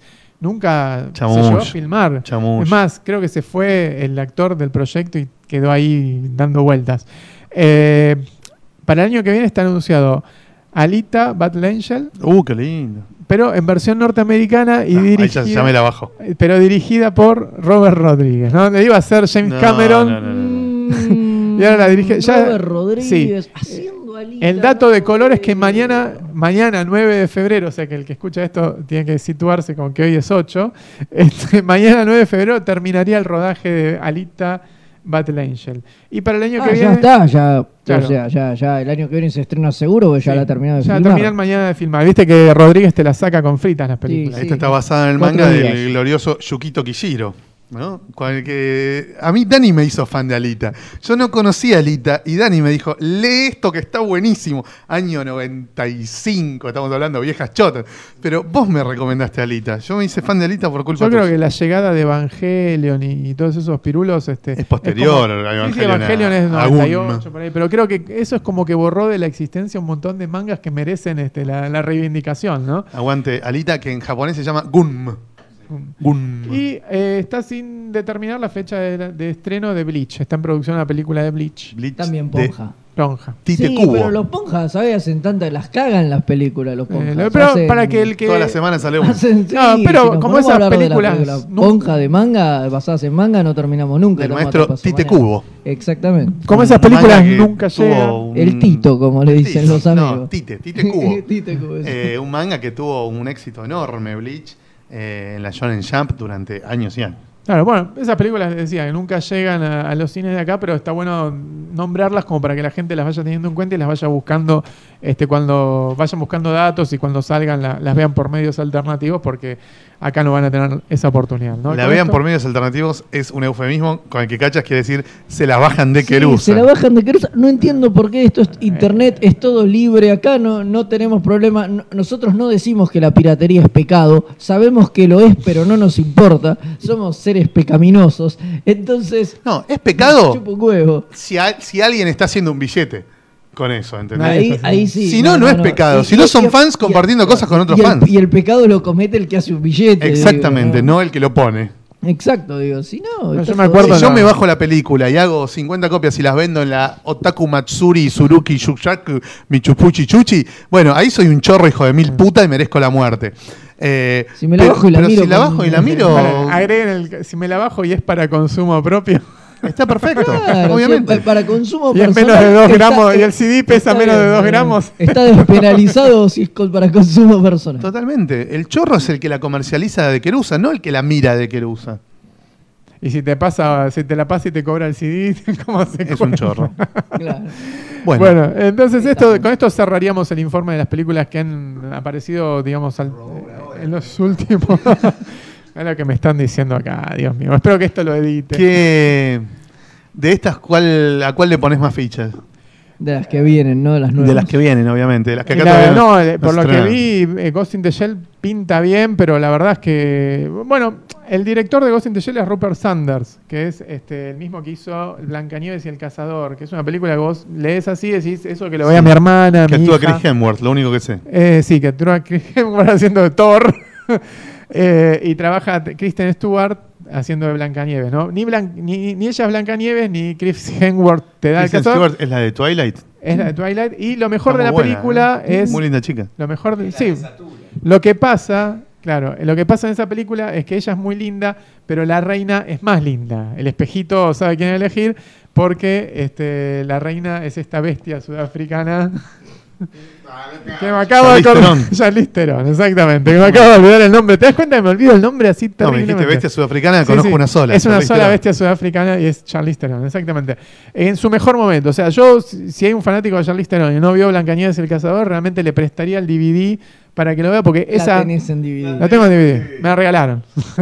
Pero igual este, es una película... Está pegajoso el DVD de Cacha, está como. No, es una película para ver a Charlize Theron toda Yo la... voto por ir a un tema musical antes de que Cacho se siga Porque Bueno. Y, a- y, perdón, y a la de Blade of the Immortal le pongo otra ficha porque por los 11 segundos que vi en su tiempo... y no nombramos a Valerian, que también es una película que se viene sí, este sí. año. Sí, bueno, también la claro, habíamos nombrado en Pasa que podcast la anterior. nombramos en el podcast y se sumó la de Spirú y Fantasio también. Sí, sí, Sí. y Tomás, eh, no, Gastón Legaf. Gastón Lagaf. Gastón Legaf también llega en Que en 2018. España se conoce como Tomás el Gafe, por eso, Tomás, la- por eso me salía por eso Tomás, la claro. confusión. No, no está mal la confusión. Gastón Lagaf, otra Gastón gloriosa creación de André Franquin, ídolo absoluto. Sí, parece que consideran los derechos de, de de Franken todo, de para todo todo, Franken. todo Franken. Sí, El Franken universo para todos. Franken. Franken para todos, claro. Eh, compraron la licencia. Bueno, Tenemos, como verán, entonces un panorama muy amplio en materia de películas basadas en cómics, eh, no solo de personajes de Estados Unidos, sino de cosas rarísimas como acabamos de escuchar, japonesas, eh, francesas, españolas y demás. Algunas películas que ya están estrenadas y que se pueden buscar, otras que están por estrenarse y a las que hay que prestarles atención. Eh, y si te se va, bueno, seguir toda esa previa ridícula de salió el tráiler, salió el teaser, salió el afiche, se confirmó esto, se confirmó lo otro, se estrena en tal país, se estrena en tal otro. Y bueno, eso con lo que te mantienen con la chota alzada hasta el momento en el que eventualmente la ves y decís, no, la verdad que no era gran cosa, prefiero la historieta, que es lo que me pasa a mí el 99% de las veces. Eh, vamos a un tema musical y ya volvemos con otro bloque y un cambio de tema diametral. Ya venimos.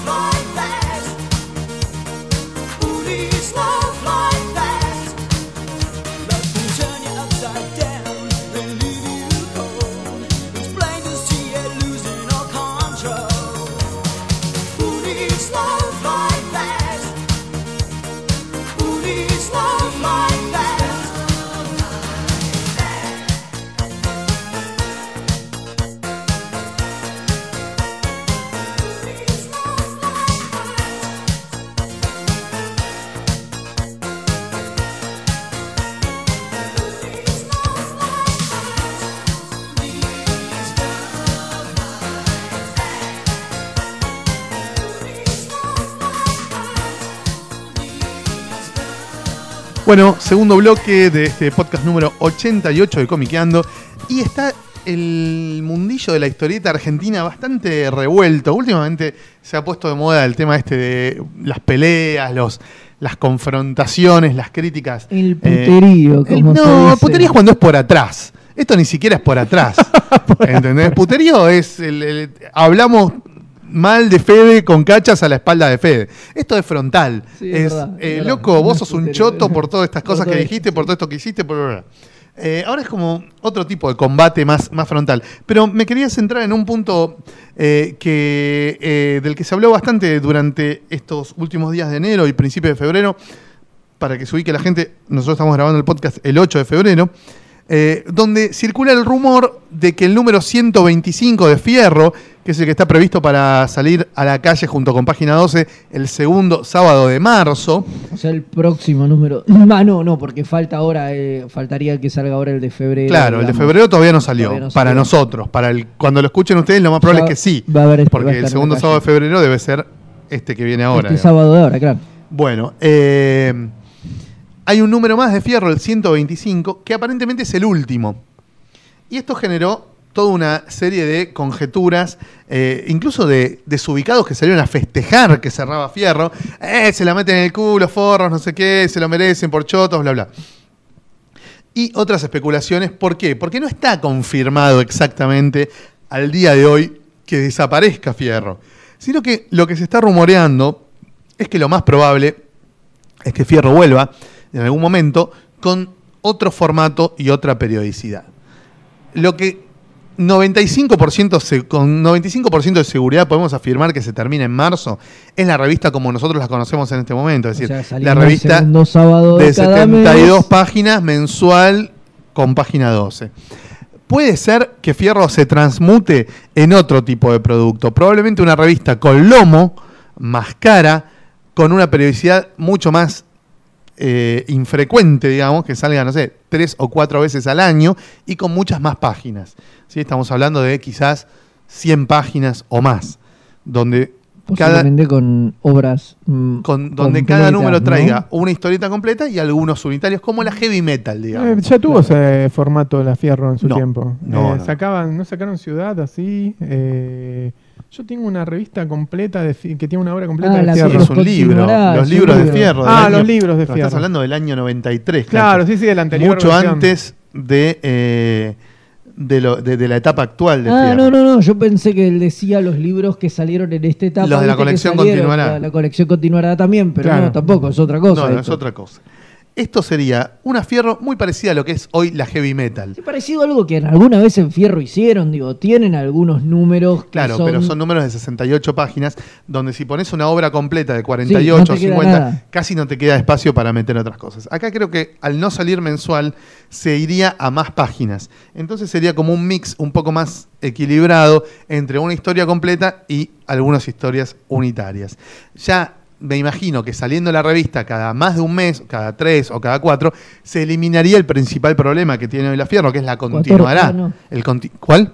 Cuatordio. Cuatordio, bueno, ojalá. Nunca se sabe. Eh, yo creo que el principal problema que tiene Fierro son las historietas con continuará, las historietas que no solo no concluyen en el mismo número, sino que no tenés la menor idea de cuándo concluyen, porque ni siquiera es que salen todos los números consecutivos las series con No, no, y continuará. los autores mismos dicen que ellos no saben. O sea, ellos la van haciendo o no, porque a veces la tienen hecha, la van entregando y la van publicando cuando, cuando hay lugar.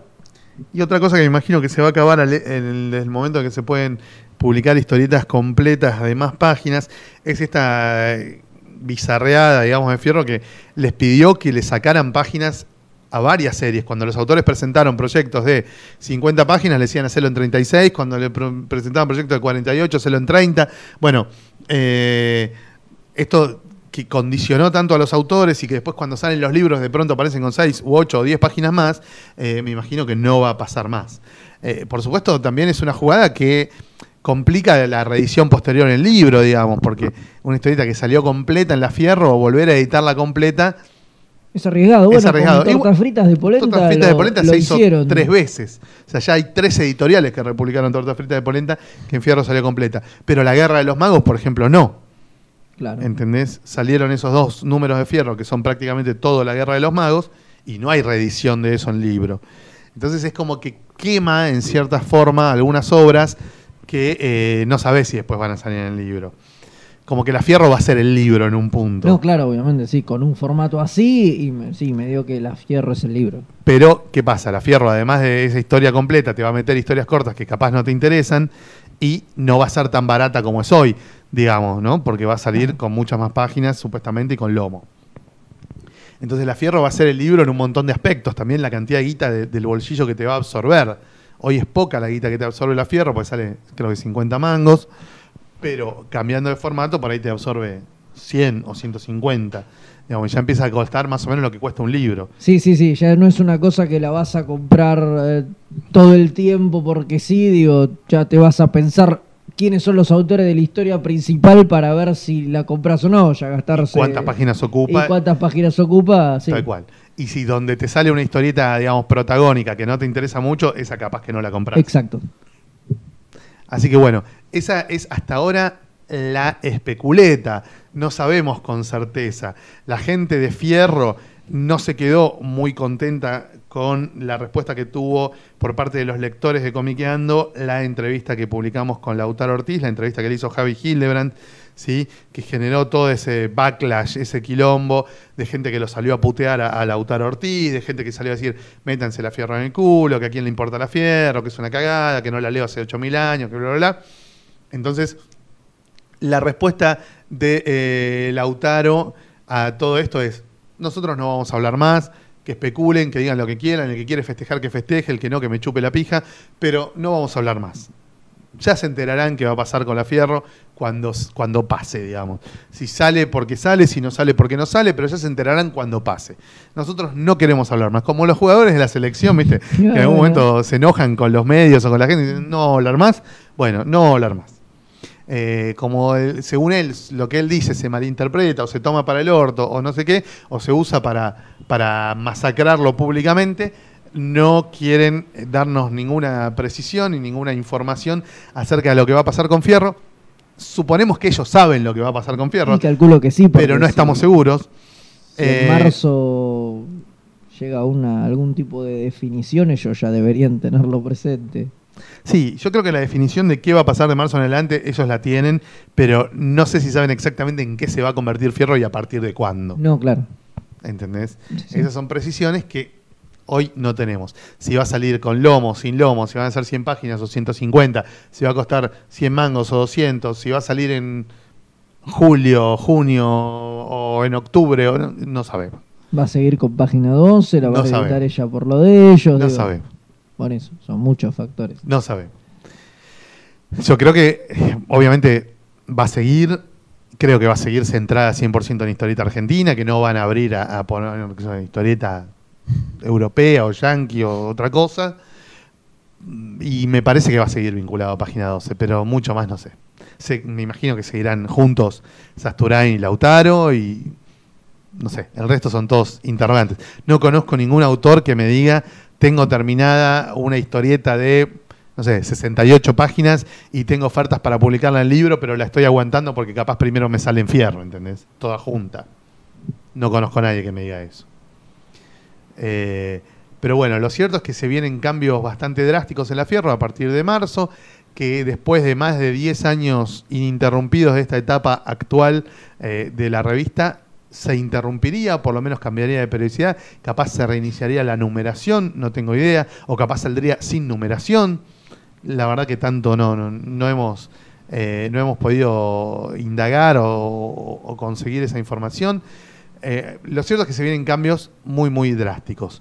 Eh, la pregunta es, capaz es un cacho tarde, ¿no? ¿No será un cacho tarde para hacerle Mm, cambios drásticos a la Fierro? Puede ser. Digo, Igual no- tuvo varios cambios ya la Fierro. Viene con cambios. Sí, pequeños retoques, me parece a mí. ¿Cambios? ¿Te parece? A este, a, No, es verdad. digo, a el- este el nivel, al nivel de decir, bueno, deja de salir, se reformula el formato, se reformula esto, Yo se creo que el cambio más heavy que tuvo la Fierro fue en aquel momento cuando dijeron todas las historietas son autoconclusivas. Mentira, 10 Y- minutos duró. Y eso. duró, exacto, ese fue el problema. Duró cinco minutos y fue una mentira total. Una Era- venta de humo donde te disfrazaban de, un- de unitarios series que después, Exacto. cuando la lees el libro, es obvio que es una novela gráfica. capítulos que, que eran de series, digo. Igual ahí yo también no sé qué tanta culpa es de los autores. Yo creo que los autores le querían vender novelas gráficas en fetas Exacto, a hierro. Exacto. Le maquillaban. cualquier artilugio para maquillar, para maquillarlas. la, exacto. la Entonces- novela gráfica y convertirla en una especie de serie. Claro, ahí la culpa digamos que es un poco compartida, ¿no? Es un poco Pero, y un poco. Pero claro, me pasa que que también en el ese momento esa idea no fue mala, le salió como el orto,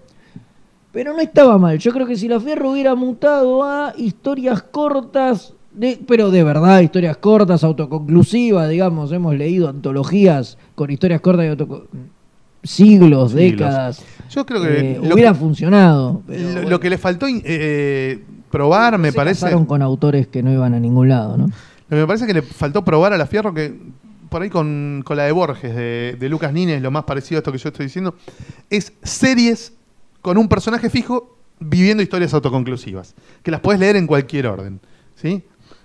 La, la gran Necrodamus, ponele, ¿entendés? Claro, sí, o sí. la gran Las puertitas del señor López.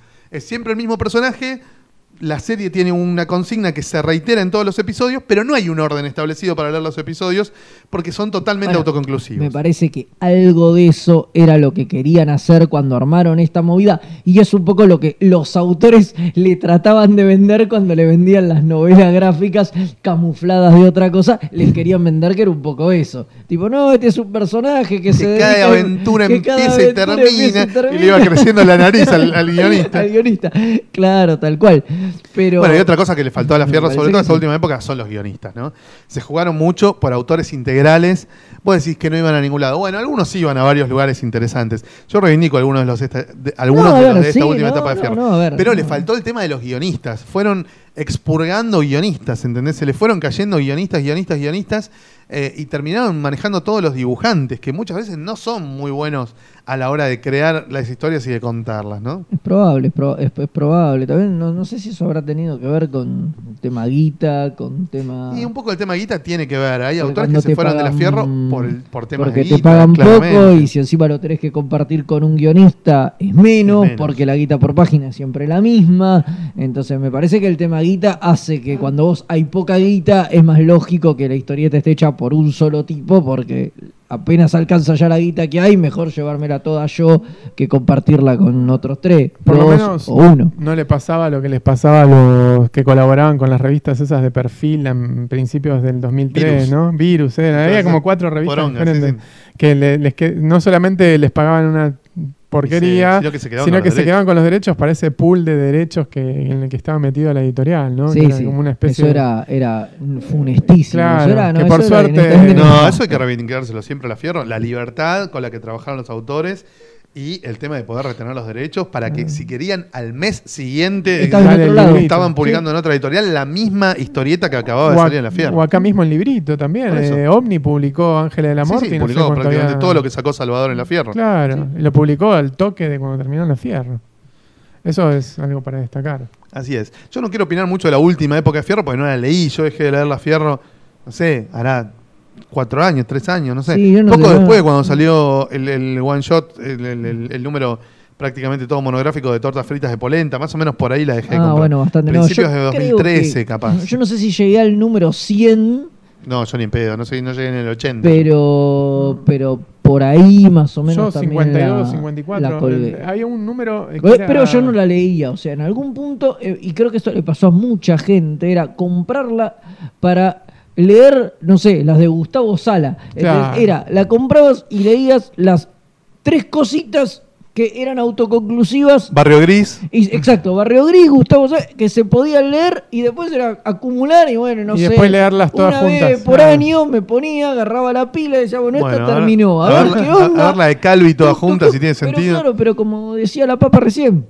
como muchos autores publicaban los libros relativamente rápido, a veces para cuando decía, me voy a sentar a leer esto, Ya tenías el libro. y yo me lo había comprado, Sí, y yo yo, con- lo había leído. Y Ah. entonces dije, pará, ¿para qué mierda tengo dos veces? Para tener cinco historietas de Gustavo Sala, digo, está todo bien con Gustavo, es un Ya saldrá el libro. Me hace cagar de risa, pero ya saldrá el libro. Y si no sale el libro, tampoco haber leído 10 o 12 historietas de Gustavo Sala menos, digo, tampoco me cambia Se la vida. por y, mail, y era, y era solamente comprar la fierro, ¿entendés? Para leer eso. Bueno, que eso, Barrio Gris, hace falta un libro. Hay un libro. Hay un libro de Barrio Hace Gris. falta otro libro. Hace falta otro, porque, hay más. hay- claro. El libro trae 22 capítulos y Maicas y Espósito ya llevan hechos como 40. Por eso, por eso, eso. Sí, Hace sí. falta un Quiero otro, otro libro. libro, Hace claro. falta un libro con, con un montón que salieron después de que salió el libro. Claro, claro. Digo, Sí, sí. obviamente. Pero, digo, pero eso me parece. O sea, me parece que el problema que, que tenía la Fierro era que lo bueno, lo más copado, o, o incluso no necesariamente lo bueno, lo más copado, pero lo de continuidad, por lo general, ten- iba a tener su versión en el libro. Mucho tiene su versión en el libro. Cosas que no. más de que se 45 series que publiqué. Más de 45 libros tienen su origen en Fierro. bueno, Más de un 45 montón. libros. Estamos hablando de estos 120 y pico de números de Fierro, ¿no? Sin 120. contar la Fierro clásica. De la Fierro actual dio origen a más de 45 libros. Y habría que ver de lo que no dio origen a un libro, realmente qué tanto justifica la compra de la Fierro, ¿no? Es un cálculo que no Claro. me puse a hacer. Bueno, de A Cuatordio ver- nada, nada salió en libro. Bueno, está, no importa, a nadie le importa. Yo lo Cuatordio nunca lo leí. eh, o alguna cosa, pero nada más. Digo, pero digo, no, por ahí, por ahí hay cosas interesantes que no salieron. en Pienso la, la deuda pendiente más grande quizás sea eh, Trillo y Grillo, que salió en los primeros números. Y nunca se recopiló. Nunca se recopiló. Y, eh, y está buenísimo. Y me gusta, y eso lo leí en su momento también, cuando terminó de salir. Mano Blanca, la de Patricia Brecha, nunca se recopiló. nunca se recopiló. Hay varias cosas hay, que no se hay recopiló. cosas buenas también. Más que- todas la- las cosas que quedaron recontracortadas, como por ejemplo el sueñero que quiso volver y nunca volvió. Bueno, pero eso fue un problema de guita. Claro. Eh, los Pero horneros quedó trunca. Eh, tampoco la siguió por su lado, ¿no? Soy tóxico quedó trunca. Claro, varias sí. series que no continúan. Eh, la de. ¿Cómo se llama? La de Max Aguirre del tango. Ah, Que ahora sale en libro de Hotel de las Ideas. Eh, uy, ¿cómo se llama? Esa, esa, Tango Cruzado. Tango Cruzado. Esa, quedó, esa había quedado. Esa quedó inconclusa en fierro, en y ahora sale en libro completa. Completo. Que es Max Aguirre con uno de los hermanos Dufour. Nunca me acuerdo si es Santiago o Sebastián. En Gallolas creo que no tiene libro y, Gallolas no tiene libro. está bueno. Bueno, pero ahí, ¿ves? ahí ellos sí habían hecho, eran todas unitarias, eran Totalmente. todas Con distintos autoconclusivas. personajes, transcurrían en distintas épocas. Había una temática que las englobaba, pero no era necesario haber leído ninguna otra para entender. Para entenderlas, eso estaba, estaba piola, bueno, qué sé yo, pero igual estaría bueno que hubiera un libro de eso que Sí. recopile todas Sí, esas, señor. esas historietas. Sí, yo Digo, cuando por eso tenía- digo, había cosas interesantes, digo, no, no, no es, ah, no, bueno. Bueno, y este eh, año sale también el libro de, de la de Borges, de Lucas Nini, que era otra de las cosas alucinantes de Fierro. Que vos decís, ¿cómo carajo no hay un libro de no hay esto? un libro de esto. Va a haber también libro de eso. Yo cuando tenía cincuenta y pico de números y vi que ya tenía, la- la- mis favoritas ya estaban en el libro, creo que tenía tres, cuatro libros, dije, bueno, se vende y vendí toda la colección. La ojeaba de vez en cuando, pero ya no la estaba comprando, porque realmente tenía lo mismo, me pasaba lo mismo que a Federico, o sea, voy, el ojeo de, no sé, ocho historietas que, que había ahí, eh, eran tres las que me interesaban, las demás quedaban, se iba juntando la pila, después se pierde alguna, sonaste. La de Túnica me gustaba todavía. La de Túnica está Para nada. buena. Para Otra nada. que inconclusa. Otra que inconclusa, por eso digo. Y Roma y Lynch. Eh, Roma y Lynch hay unos cuantos capítulos, eh, pero nunca salió el Exacto, libro. no, nunca salió el libro. Y esas también eran unitarios. Esa Sí. respetaba Sí. el formato de unitario. Por eso digo, también había cosas que estaban buenas para leer. Que te comprabas un número y había dos o tres historietas que de verdad tenían unitarios y se podían leer. Pero bueno, pero son miles de cosas. Y las inconclusas, qué sé yo, también es terrible. Digo, verías enganchado con algo y, ah, bueno, y esto, ah, no, no va a terminar Continuará. nunca. No, ¿sabes No, mentira. La verdad que no continuará un choto. No continuará un choto. Ahora que me estoy dando cuenta de los libros que tenía, de- que habían tenido origen en fierro, eran todos de Lucas. Y tengo el de Calvi también, pero.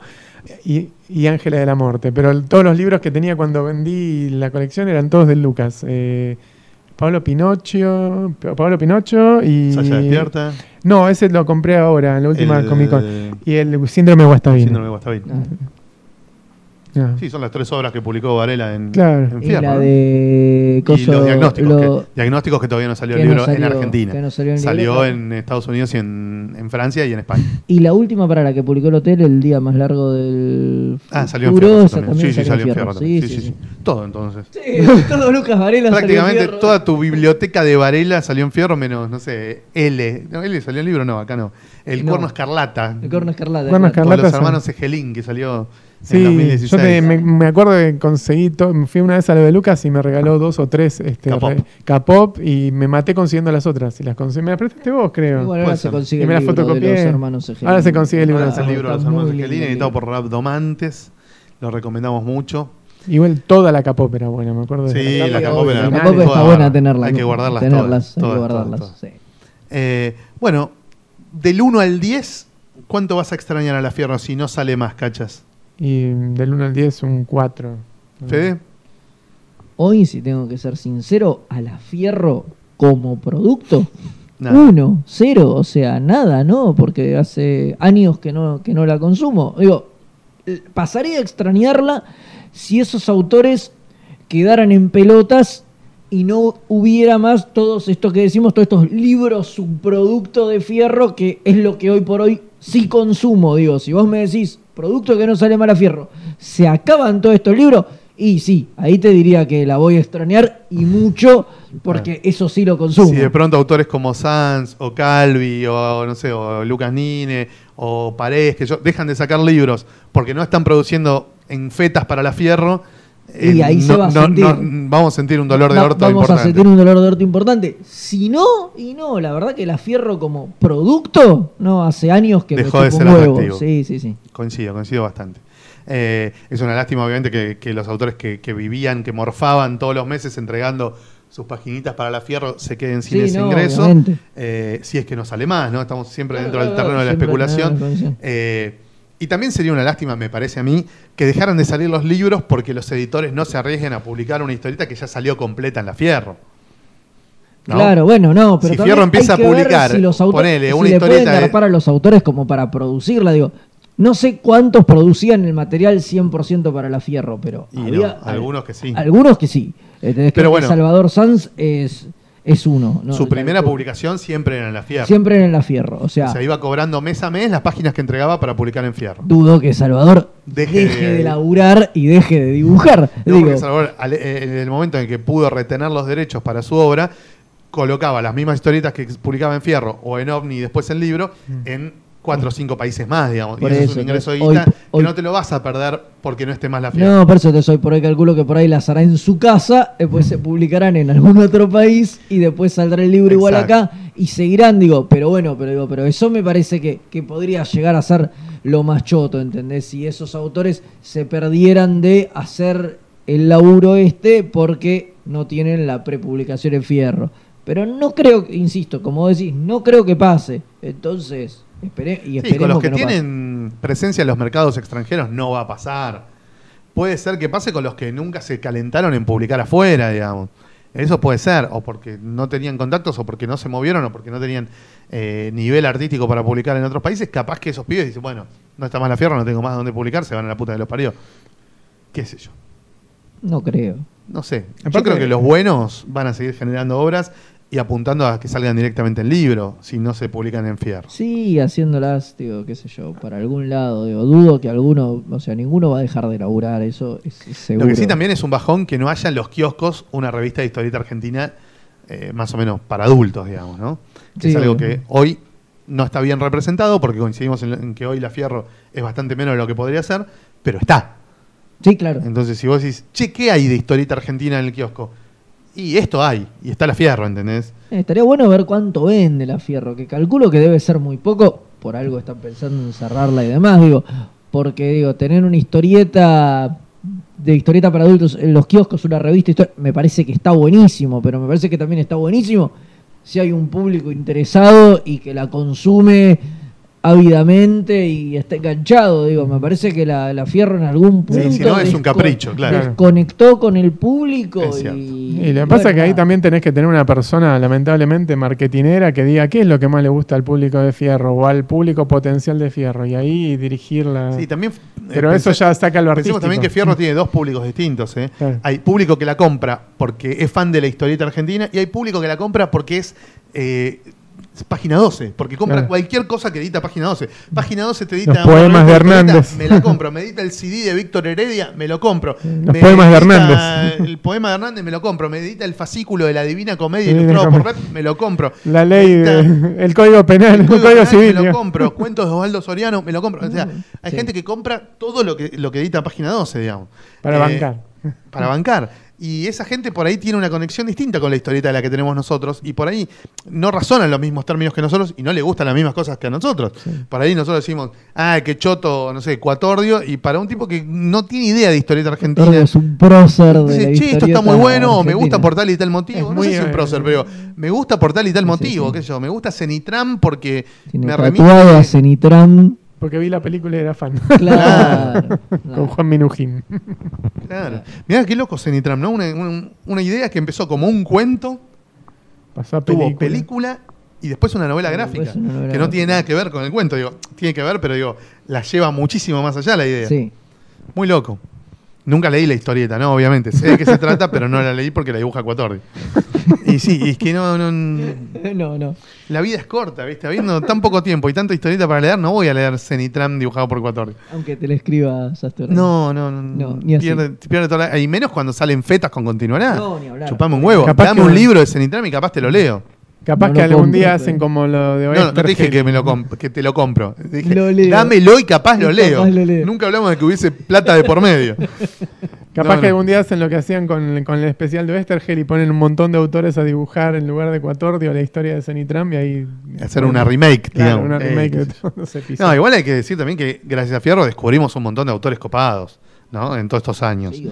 Por ejemplo, este, este pibe, el de Putrefacción, Sí. la del huevito, dibujante de la puta madre. Sí. ¿De dónde salió? De Fierro. Antes de Fierro nunca lo habíamos visto en ningún lado. ¿no? Un montón de dibujantes. Bueno, Túnica, Totino. ya venía de genios. Totino Eh, no sé si había hecho algo Totino en antes. Fierro no estuvo. Sí, hizo, tapas. Bueno, tapas. Eh, tapas no vale, tapas no se cuenta. Ah, bueno. Eh, un montón de dibujantes muy buenos que si no fuera Sí. por Fierro no los tendríamos ni en pedo en el, en el radar, digamos. Ujú. Eh, qué sé yo, Rodrigo Luján, tipo que publicó bastante en la Fierro. Eh, muchos, qué sé yo, muchos, muchos dibujantes que desaparecen en la Fierro y no los ves más, viste, que yo.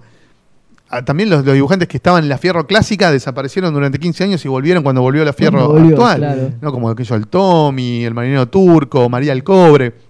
Dibujantes, algunos muy buenos, otros más o menos, que si no está la Fierro no tienen dónde choto publicar o porque por ahí no les interesa en realidad y publican para darle gusto a Sasturain que lo llama y le dice, dale loco, prendete en la Fierro. La verdad que no sé cómo es. Pero son autores que en Argentina no tienen mucha obra publicada entre una etapa de Fierro y la siguiente. No, es verdad. Bueno, esperemos que. La propia Patricia Brecha, entre una etapa de Fierro y la siguiente, ¿dónde la veías? Se había dedicado mucho más al storyboard, Mm. no estaba haciendo mucha historieta. Bueno, esperemos que, que no sea un, un sacudón jodido real para la historieta argentina, la, la caída de fierro, digo. o sea. O la reconversión de Fierro O en la otra cosa. reconversión. ¿no? Sí, yo No, prefiero yo que sea que- reconversión. Y Preferimos que sea reconversión en obviamente, otra cosa. por Después veremos cuánto dura, si es viable o no el nuevo formato, la nueva periodicidad, el nuevo contenido, whatever. Eso después se discutirá. Pero ojalá que siga, ¿no? Aunque Sí, sea de alguna muy forma. transmutada, pero que siga. Y yo creo que sí. Bueno, eh, hasta acá llegamos con este pseudo informe con más especulación que datos acerca de qué puede llegar a pasar con Fierro a partir de marzo. Vamos a un segundo tema musical y ya venimos con el bloque que ustedes están esperando, que es el de las recomendaciones.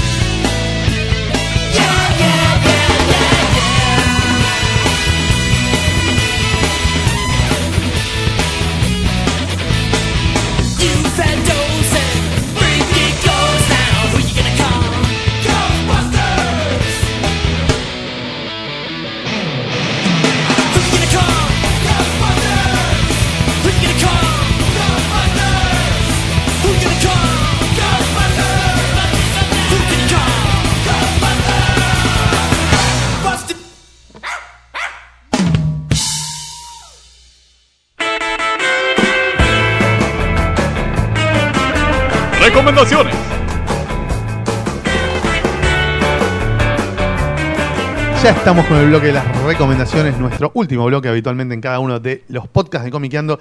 Y vamos a preguntarle al señor Fede Velasco qué leyó últimamente que nos quiera recomendar. Y la verdad que últimamente leí muy poco. No, sí, bueno, eso desde ya, pero lo que leí es algo que mencionaste vos hace un ratito, justamente, que fue el libro de putrefacción. Sí. Y me ¿Nos pareció. acordamos los autores de Putrefacción? No, ni en Ariel y. Ezequiel son. Sí, exacto. Pero no me acuerdo Pero los- no me acuerdo los, los apellidos. apellidos. No, tal cual. Sabes que los estaba por anotar para traerlos anotados, pero Para no- hacer las cosas con alguna para hacer- prolijidad. prolijidad, pero no lo hice.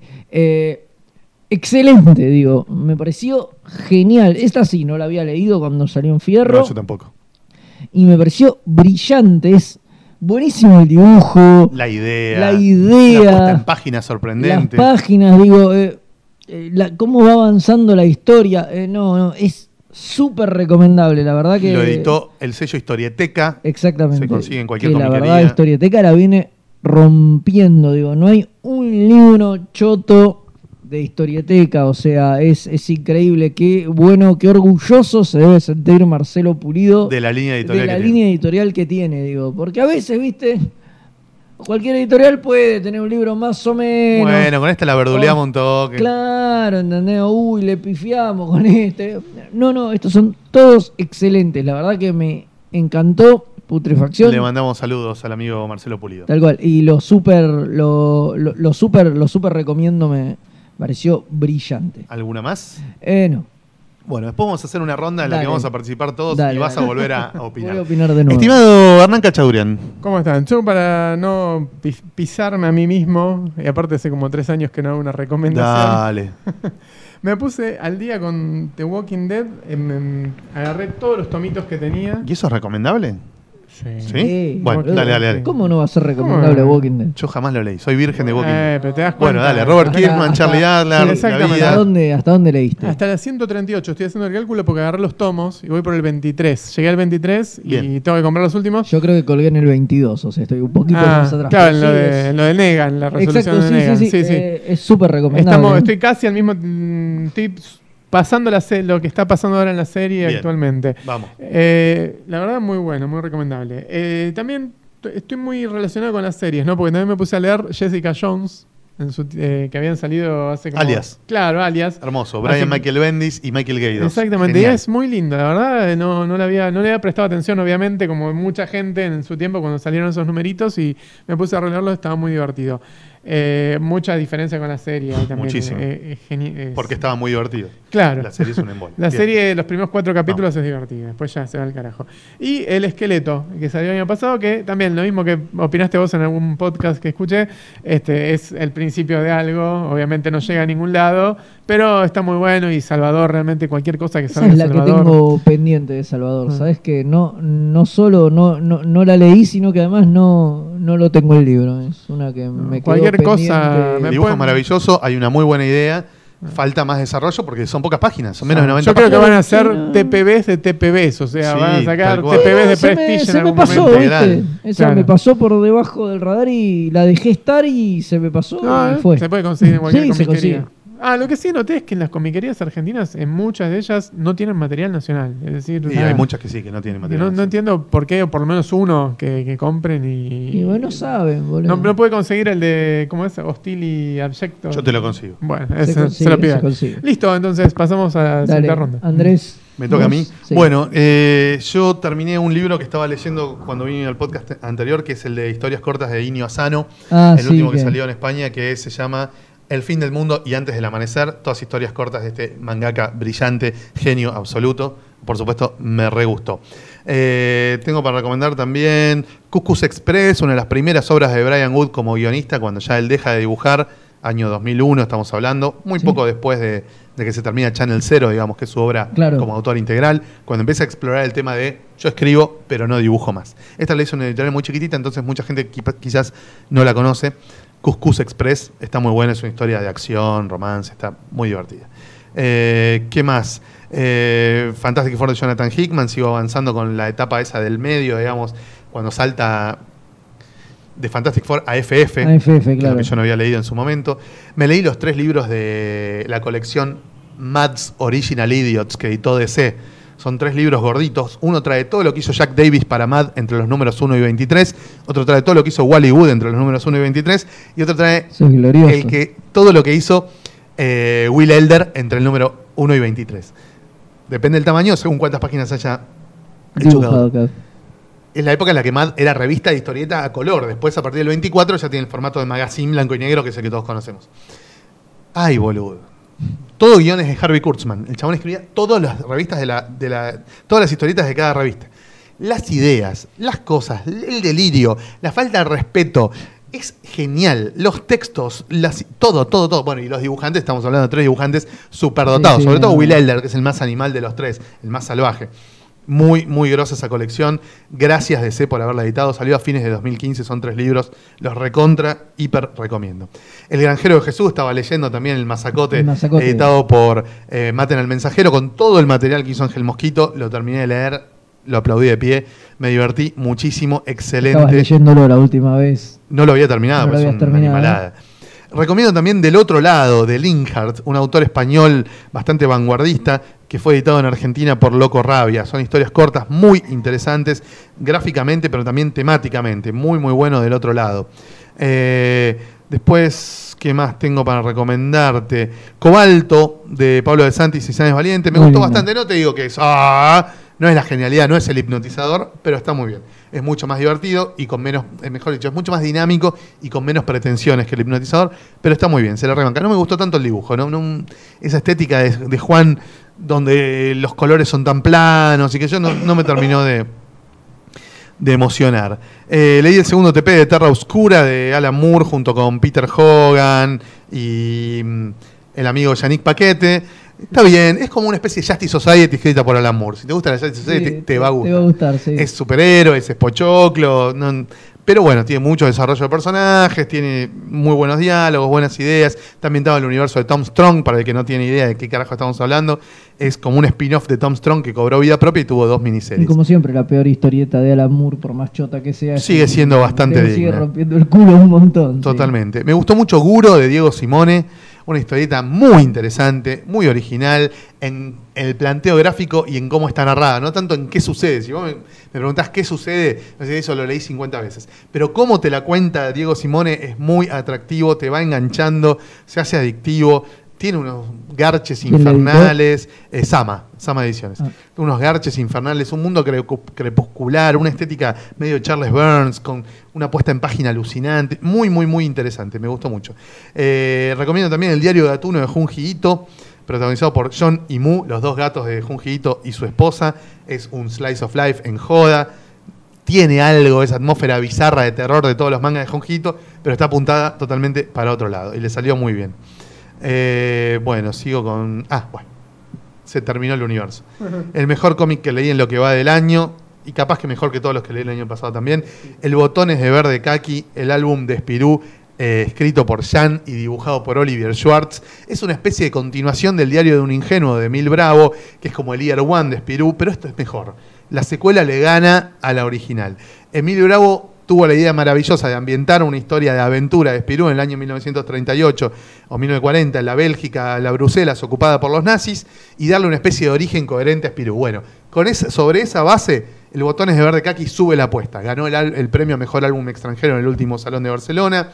Es glorioso. Si te gusta el cómic franco-belga de aventuras, no podés no leer esto y que se te caigan las lágrimas de la emoción. Es una genialidad atrás de otra. Tiene chistes, tiene garches, tiene torturas, tiene persecuciones, explosiones, eh, nazis que torturan judíos, discriminación racial, eh, traidores belgas que colaboran con los con los ocupantes alema- ah, con los alemanes, debates acerca de si Hergé estaba con los belgas o con los nazis. Bueno, genial, una historieta perfecta, magnífica, brutal.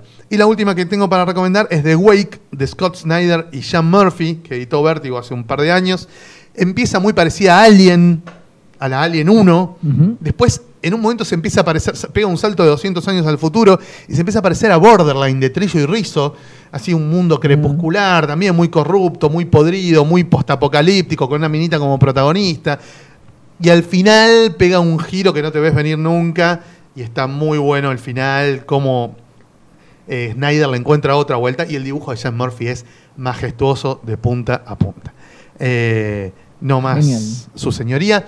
Pero tenemos nuevas recomendaciones. A partir de hoy vamos a hacer en cada podcast una recomendación del año que coincide con el número del podcast, ¿sí? O sea, en el podcast 88 vamos a recomendar cada uno una obra de 1988 que recordemos y que nos haya gustado mucho, así hasta llegar al podcast 100 que coincide con el año 2000, digamos. Claro.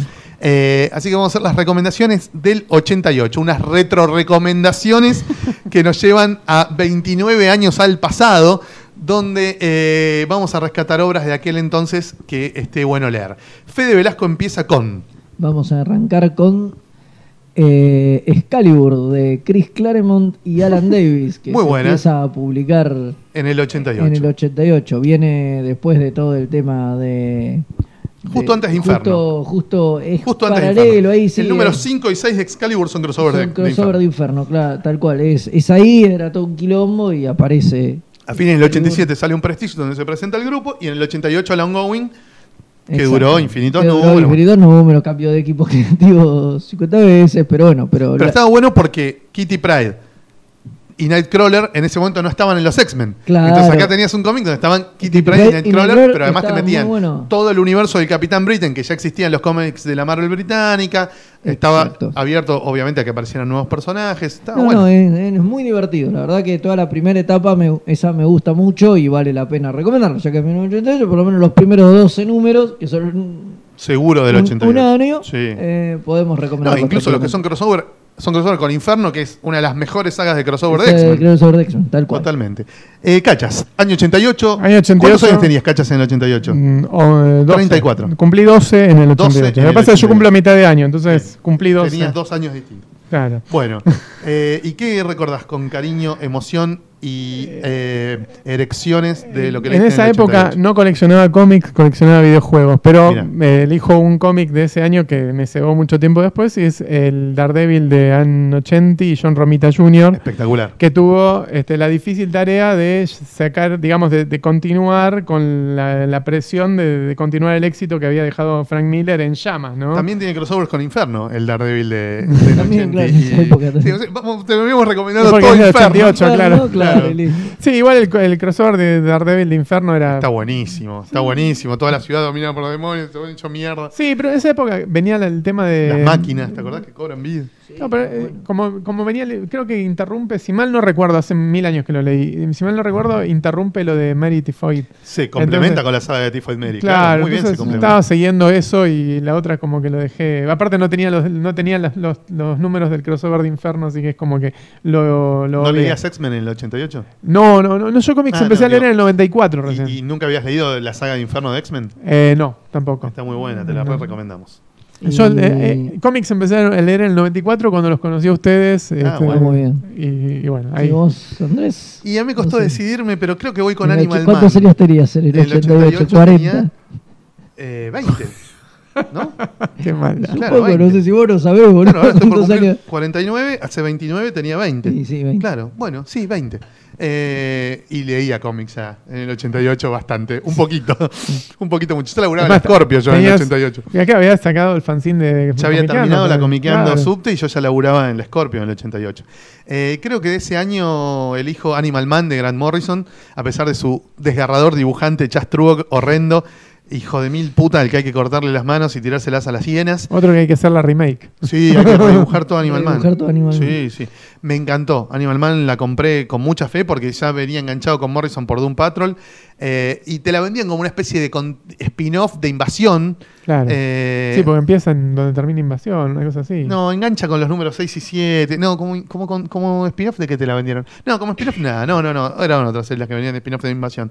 No, te la vendían como una serie totalmente nueva, sin hacer casi ninguna referencia a que Animal Man era un personaje que había estado en los Forgotten Heroes y que había estado, tenía una No, serie. se cagan en todo, digamos. Se cagan lo más posible. Lo más posible. Y Morrison agarra para otro lado y hace poco me re- releí los primeros seis o siete episodios porque cambié todas las revistas por los TPs eh, y es maravilloso. Es No, una es genialidad, un nivel de complejidad del desarrollo de personajes, el laburo de los textos, obviamente las ideas que empiezan a cobrar relieve a partir de El Evangelio del Coyote, ¿no? que es el número 5 creo. Cinco, sí. Donde el tipo empieza a abrir una puerta más de la historieta, que es otro plano de realidad donde los dibujos animados no están en el mismo plano de realidad que los superhéroes. Bueno, una, una, una obra magnífica. Además, el hecho de que todo el tiempo está yendo hacia un final. ¿Entendés? Llega el número 26 y es un final. Se Sí, podría no haber termina. hecho nunca más una historieta de Animal Man y nadie podría decir ni mu, porque Morrison te lo lleva hasta así un final inapelable. Impresionante. Eh, así que bueno, le perdonamos que esté dibujada para el ojete eh, y reivindicamos entre muchas glorias del 88, donde salieron un montón de títulos que nos gustan. Vamos a eh, recomendar entonces Animal Man de Morrison, Excalibur de Claremont y Alan Davis y Daredevil de Annocenti y Romita Romita Jr. Dicho todo esto, cerramos las recomendaciones y nos vamos a eventos en los que nos vamos a encontrar en los próximos meses o se- semanas, en realidad. Semanas. Ay, Este podcast creo que puede que- llegar a subir horas antes de la noche de los dibujantes, y que es el viernes 17. El viernes 10, claro, sí, eh, posiblemente ahí. Si de pedo subimos esto antes del viernes 17, vengan a la noche de los dibujantes, que va a estar muy buena. Eh, y después está el Festival de eh, Dibujo Sudestada, que se hace el fin de del 24 en eh, el Centro Cultural Recoleta. Ahí también, si quieren ver grosos dibujantes actuales, esto lo está coordinando gente muy grosa, así que pueden ir. Es obviamente gratuito. Sudestada, el Festival de Dibujantes en el Centro Cultural Recoleta, para el fin de siguiente, el del 25 de febrero. Y después, en marzo, el 11 y 12 de marzo, es el Salón Internacional del Cómic en Tucumán. Claro, ah, claro, sí, ahí quizá el podcast Ahí quizás nuevo el podcast nuevo esté- no suba para no- esa fecha. Así que a los amigos tucumanos o de las inmediaciones de la ciudad de Tucumán, los invitamos al Salón Internacional del Cómic de Tucumán. Ya están en venta las entradas, ya pueden conseguirlas. Va a haber grosísimos historietistas: Horacio Lalia, Eduardo Rizzo, Gustavo Sala, Sal- Salvador Sanz, eh, no sé, un montón. Lauri Fernández, Eleonora Corstars de Salta. eh, no me acuerdo todos los que son, son una bocha, les pido disculpas a los que no me estoy acordando en este momento, pero vengan, vengan al Salón Internacional del Cómic de Tucumán, 11 y 12 de marzo, sábado y domingo, en el Sheraton de Tucumán, un centro de convenciones alucinante, espectacular. Si les gusta el cosplay, los bailecitos japoneses y todas esas garchas también hay.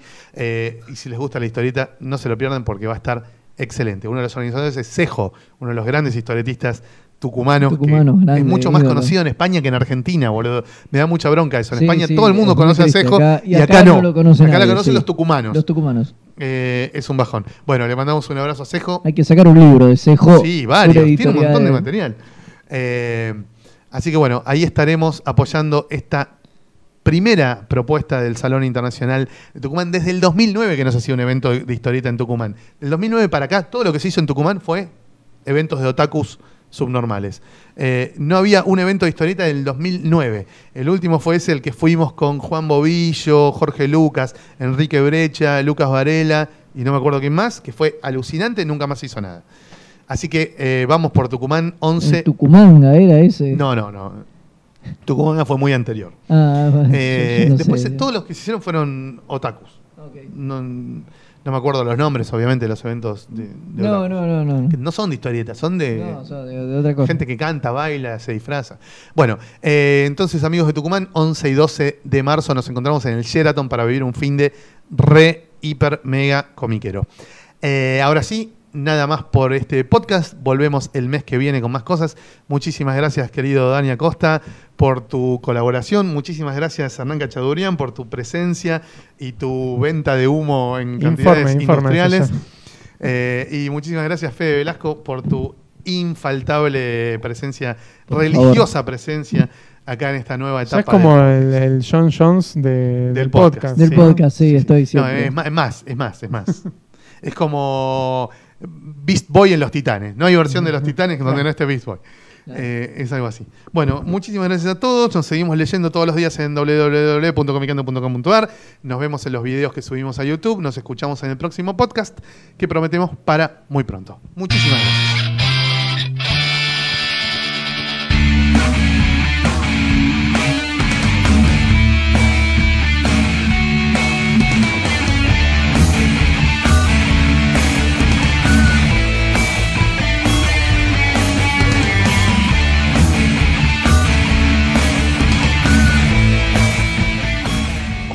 Amigos, estamos una vez más aquí en estas tardes de comiqueando.